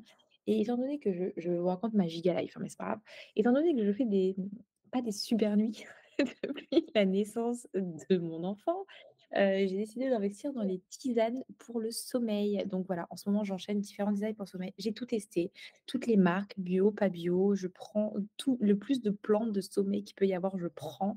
Littéralement, je laisse infuser parfois pendant deux heures pour être sûre de prendre le maximum de la tisane. Euh, et là, je bois la tisane Sleepwell euh, de la marque Pandati. Et je crois qu'avec Kéline, on avait déjà Ouais, on avait déjà testé, mais je crois que c'était leur thé à la menthe, non? Euh, je viens de réveiller mon fils. Sais pas, euh, Lola, en fait, il faut savoir, elle a accouché d'elle-même. Son fils, c'est elle. C'est juste, c'est un garçon et il a 4 mois. Mais c'est Lola. C'est-à-dire qu'il est comme elle. Tu as le malheur de bouger un petit peu dans le lit avec elle, il se réveille. Il a la même tronche que sa daronne. C'est Lola en bébé. Voilà, bah, tout ça, c'était pour vous dire du coup que j'ai j'ai pris la tisane Sleepwell qui va pas m'aider à sleep well puisque mon fils vient de se réveiller. Sur ce, je reviens, heu, vous voir incessamment sous peu quand l'enfant sera couché. Allez, bye bye. Bye. Et toi, Smarties? Alors moi, il faut savoir que j'ai commandé une, chez Café Lestra encore, enfin la semaine dernière ou il y a 2 semaines. Enfin, j'ai commandé. Ma mère a commandé. C'est Nini qui a commandé. Et heu, nous, on est des gros, gros, gros, heu, buveurs de thé à la maison, donc on a, heu, genre, on a acheté au moins, je pense, heu, 600 grammes de thé du dimanche, un truc comme ça. Et oui, on est toujours dans l'excès, hein, écoute, hein. Et et du coup, moi, j'en ai profité pour acheter de nouveaux thés que j'avais jamais vus, heu, chez eux. Et je me suis pris du, thé noir cranberry et myrtille, qui avait l'air hyper bon. Et en fait, bah, tout de suite, la myrtille, genre, ça m'a fait penser au thé du dimanche. Mmh. Je me suis dit: «Est-ce que ça va être une petite variante et tout?» et en fait, en l'ayant goûté là, c'est vraiment thé du dimanche, but make it, Christmas. Ah Genre ouais? vraiment en fait, je sais pas, la le le cranberry, on dit le cranberry ou la cranberry? La canneberge, donc la cranberry si tu veux. C'est toujours le truc, en anglais, ils ont pas le féminin masculin donc heu Et en fait, on je je je sais pas, ça rajoute un enfin, ça rajoute un petit goût fruits rouges. Je sais pas comment te le dire. C'est pas vraiment pareil que le thé du dimanche où vraiment tu as ce cette espèce de confort de tu as vraiment l'impression de croquer dans un muffin, quoi. Ouais. Et et là, c'est plus, heu, pour le coup, je l'ai pas bu avec du, avec du lait d'amande parce que moi, le thé du dimanche, je le prends toujours avec du lait d'amande. Et et je sais pas, là, je trouve qu'avec la myrtille, en fait, ça fait vraiment un petit un petit twist au au thé du dimanche, mais heu heu, très, très sympa. Vraiment très Ah bah, sympa. Je le goûterai chez toi, un de ces 4. Mais Café Lestra, c'est vraiment un truc tu vois, cette année, j'hésite grave à prendre un un calendrier de l'avent pour le thé. Parce qu'en fait, Mmh. au final, le Daman l'année dernière, j'ai grave kiffé, mais j'ai kiffé genre 6 thés sur les 25, tu vois? Donc bon. Heu, Moi, j'avoue, j'ai kiffé thés. Bah, en fait, moi, aimé. bah, en fait, il y en a en fait, je pense qu'il y en a beaucoup que j'ai bien aimés. Mais il y en a vraiment trop que j'ai pas aimé aussi, quoi. Genre tous les trucs thé Mmh. vert, thé vert déjà par excellence, ça me saoule. Toutes leurs tisanes là, ça se voit, elles puent la merde. Genre les trucs genre, tilleul, heu, je sais plus quoi. Je me dis: «Mais les gars, c'est nul que tu es ça, pas une même meuf de Michel» la pas une meuf de la tisane, toi? Ah, je suis pas une meuf de la tisane. Moi, je tisane pas. Moi, je veux du thé et du rooibos Alors que nous, vous savez, avec Lola, la camomille. Avec bah, tu vois, typiquement non, après moi, je peux tisaner que quand je suis malade. Genre, je tisane, heu Mmh. heu, de comment ça eucalyptus dégueulasse là. Je crois que c'est ça qui va me guérir avec 3 tonnes de miel parce que c'est tellement dégueulasse que si tu mets pas de miel, tu as envie de crever. Mmh. Mais non, j'avoue, je suis pas une meuf de la tisane. Heu, mais du coup, ouais, j'étais un peu en machin. Mais alors si Café Lestra faisait un un calendrier de l'avent meuf vraiment, je Ah! sauterais dessus. Genre vraiment, il y a même pas de sujet et j'ai acheté. Après, je sais pas si c'est eux qui font eux-mêmes leur thé. Genre, tu vois, par exemple, Jardin de Mademoiselle, c'est Oui. elles-mêmes qui font leur thé.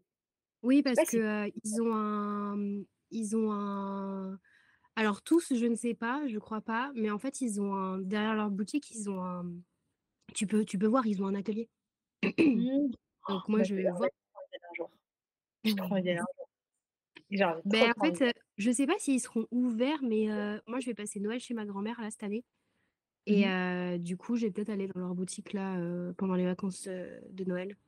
Mais je pense qu'ils vont fermer parce qu'ils font tout le temps des fermetures annuelles et tout, donc ça Ouais, c'est m'étonnerait pas, tu sais, qu'ils ferment, juste, le week-end de Noël et quelques jours avant, quelques jours après, Mmh. Bah, après, à la donc limite, on verra bien. mamie qu'elle t'en commande, tu vois? Ouais, bah, après, tu sais, moi, je les je je les commande direct, quoi. Je les fais livrer oui. chez moi. Oui, en fait, au final, osef, quoi. Mais j'avais pris d'autres thés aussi, j'avais pris Balade en Flandre, il me semble qu'on l'a déjà goûté ici. Ouais. Ouais, ouais, C'est un thé, heu, au spéculoos Mmh mh. Ouais, ouais, on et goû même moi, je est moi, le kiffe trop. Vraiment, je je l'aime trop, trop, trop et et et je crois qu'ils se sont trompés dans la commande parce que, du coup, ils m'ont mis 200 grammes au lieu de 100 grammes et j'étais là genre: «C'est un peu beaucoup». Non, mais Ah sans bah, déconner, je pense que, tu sais, avec la commande qu'on a fait avec ma mère je pense très honnêtement qu'il y avait plus de 2 kilogrammes de thé.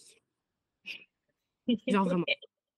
Bah, en vrai, ouais, meuf, déjà, tu as plus d'un demi-kilo avec que le thé du dimanche. Tu rajoutes tes 200 grammes là, de du du truc des Flandres, ça fait 800 grammes.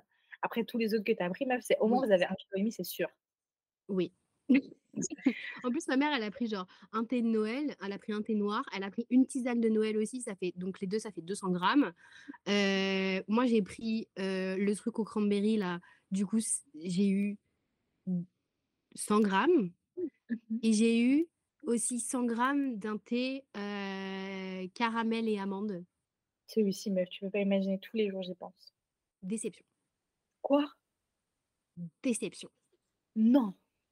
Et C'est comme le Montélimar. Il sent bon, mais il a pas trop de goût.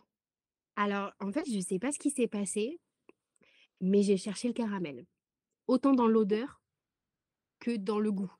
J'ai cherché le caramel et ils ont un autre thé, heu, qui est, qu'on a avec Lola, qui est caramel beurre salé Qui est et là, tu as fort. vrai et là, tu as des vrais morceaux de caramel et tu as des petits, papillons, de sucre.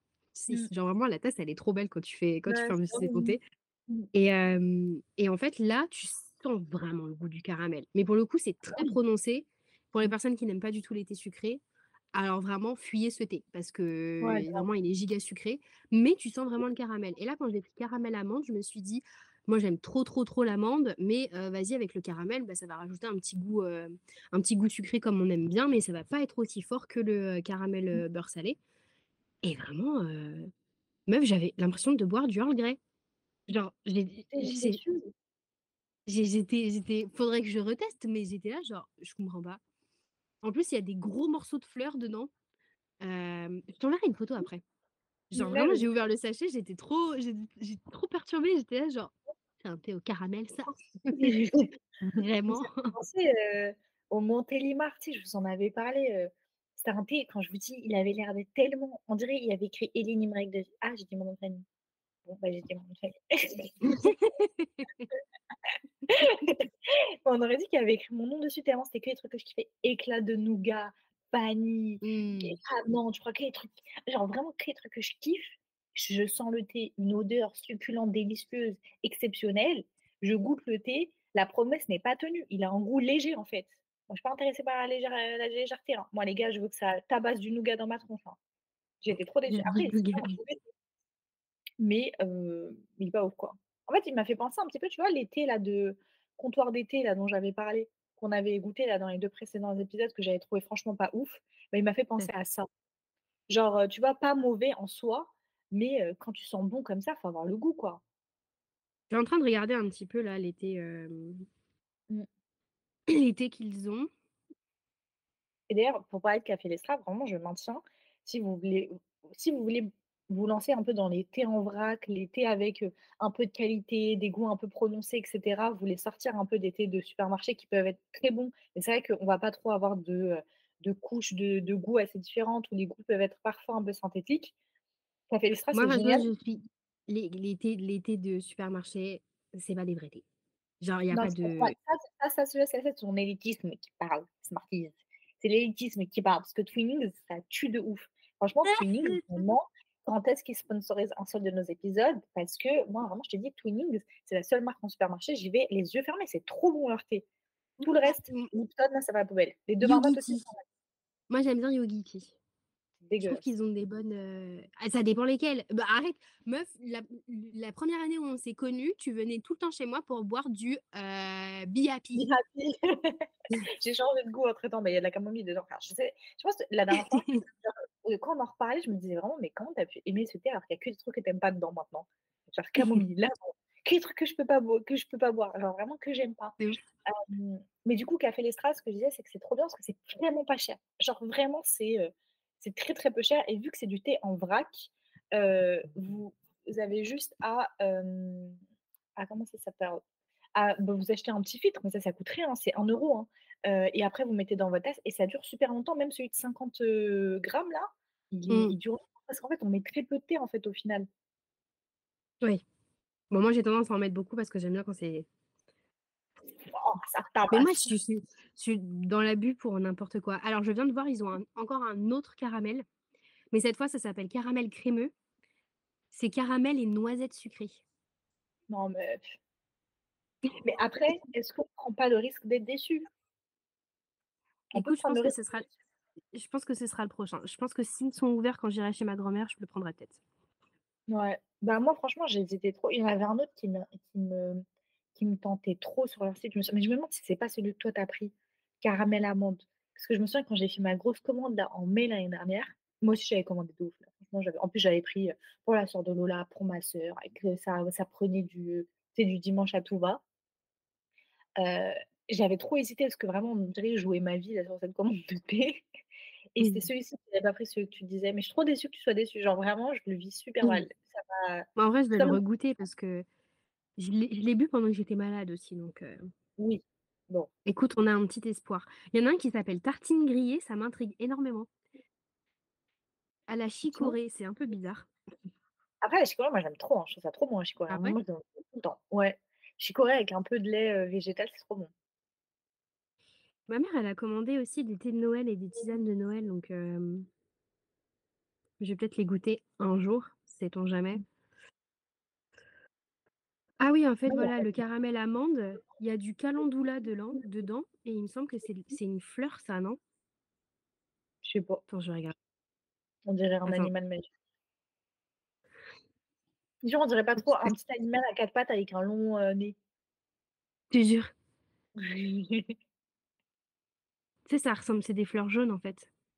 Ah ouais, alors ils me sortent des trucs Aromazone en mode, heu, des produits de beauté et tout, heu Attends, je vais te montrer. Ça, c'est par ça. Elle est trop belle cette fleur en plus. Ouais. Et bah, dirait du coup, quelle n'était pas ma surprise quand j'ouvre le sachet et que je vois ça sécher et j'étais là genre: «What?» Quelle surprise! Fallait le mettre dans les ingrédients là, que les potes. Mais ouais, il y en a plein d'autres et puis là, en fait, ce qui est bien avec Café Destra, c'est que je trouve qu'ils renouvellent leur thé assez souvent. Ils font pas Ah tout ouais? le temps, tout le temps les mêmes thés, à part bon, les fameux genre, heu, Earl Grey parce qu'ils ont différentes sortes de Earl Grey, heu, des tisanes et et heu, bah, le thé du dimanche ou des trucs comme ça. Mais en fait, je trouve qu'ils s'adaptent vachement à la saison, parce que là, tu vois, genre, ils en ont mis plein pour, pour Noël, hein. Mmh, je Genre vois. vraiment, il y en a pas mal. Maintenant que tu me dis ça, je me souviens, je crois que j'avais regardé sur un site l'année dernière, mais j'avais vu plein de plein de thés et tout pour Noël. Mais j'hésitais en fait à prendre aussi leur chai. Ouais. En fait, le truc, c'est que moi, je peux vraiment trop d'être pour le chai. Genre vraiment, je peux trop d'être pour ce thé, c'est l'un de mes thés préférés et tout. J'aime trop les épices dans les thés et tout. Mais vas-y, en fait, c'est toujours rincé quand c'est pas le vrai chai, quoi.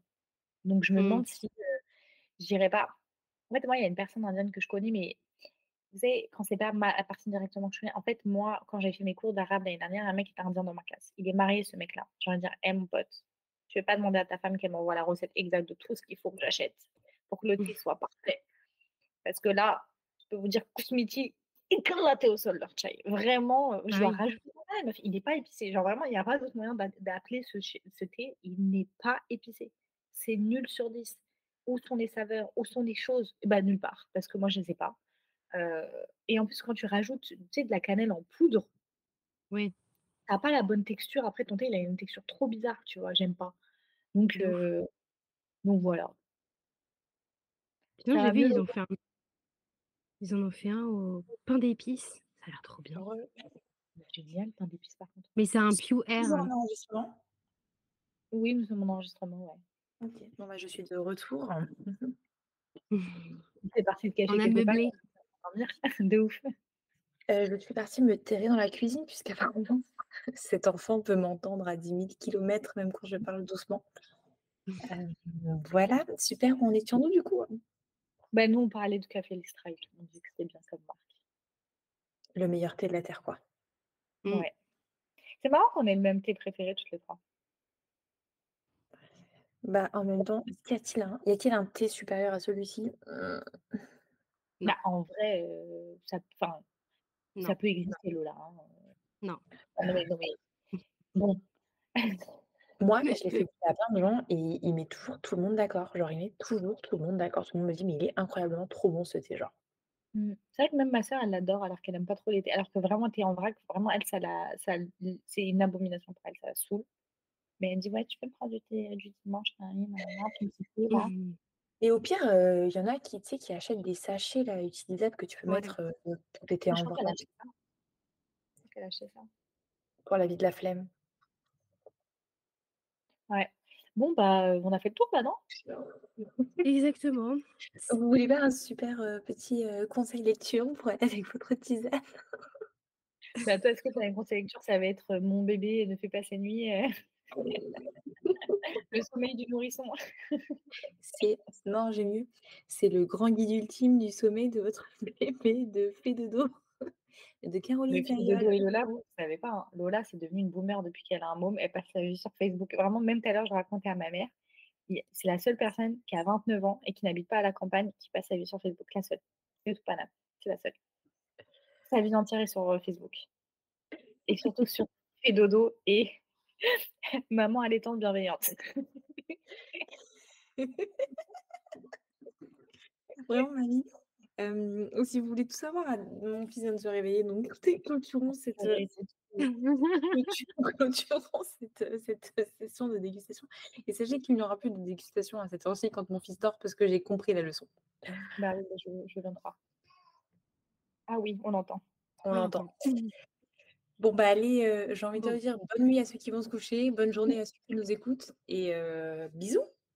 Bye bye. Bye bye. Allez, tchuss, j'y vais parce que là, c'est la crise. On va aller endormir un coup de sang et je vais fermer ma gueule parce que c'est tout ce que je devrais faire avec cet enfant qui ne sait pas dormir. Merci, bisous. Bon, allez, bisous. Bisous, bisous. Bisous.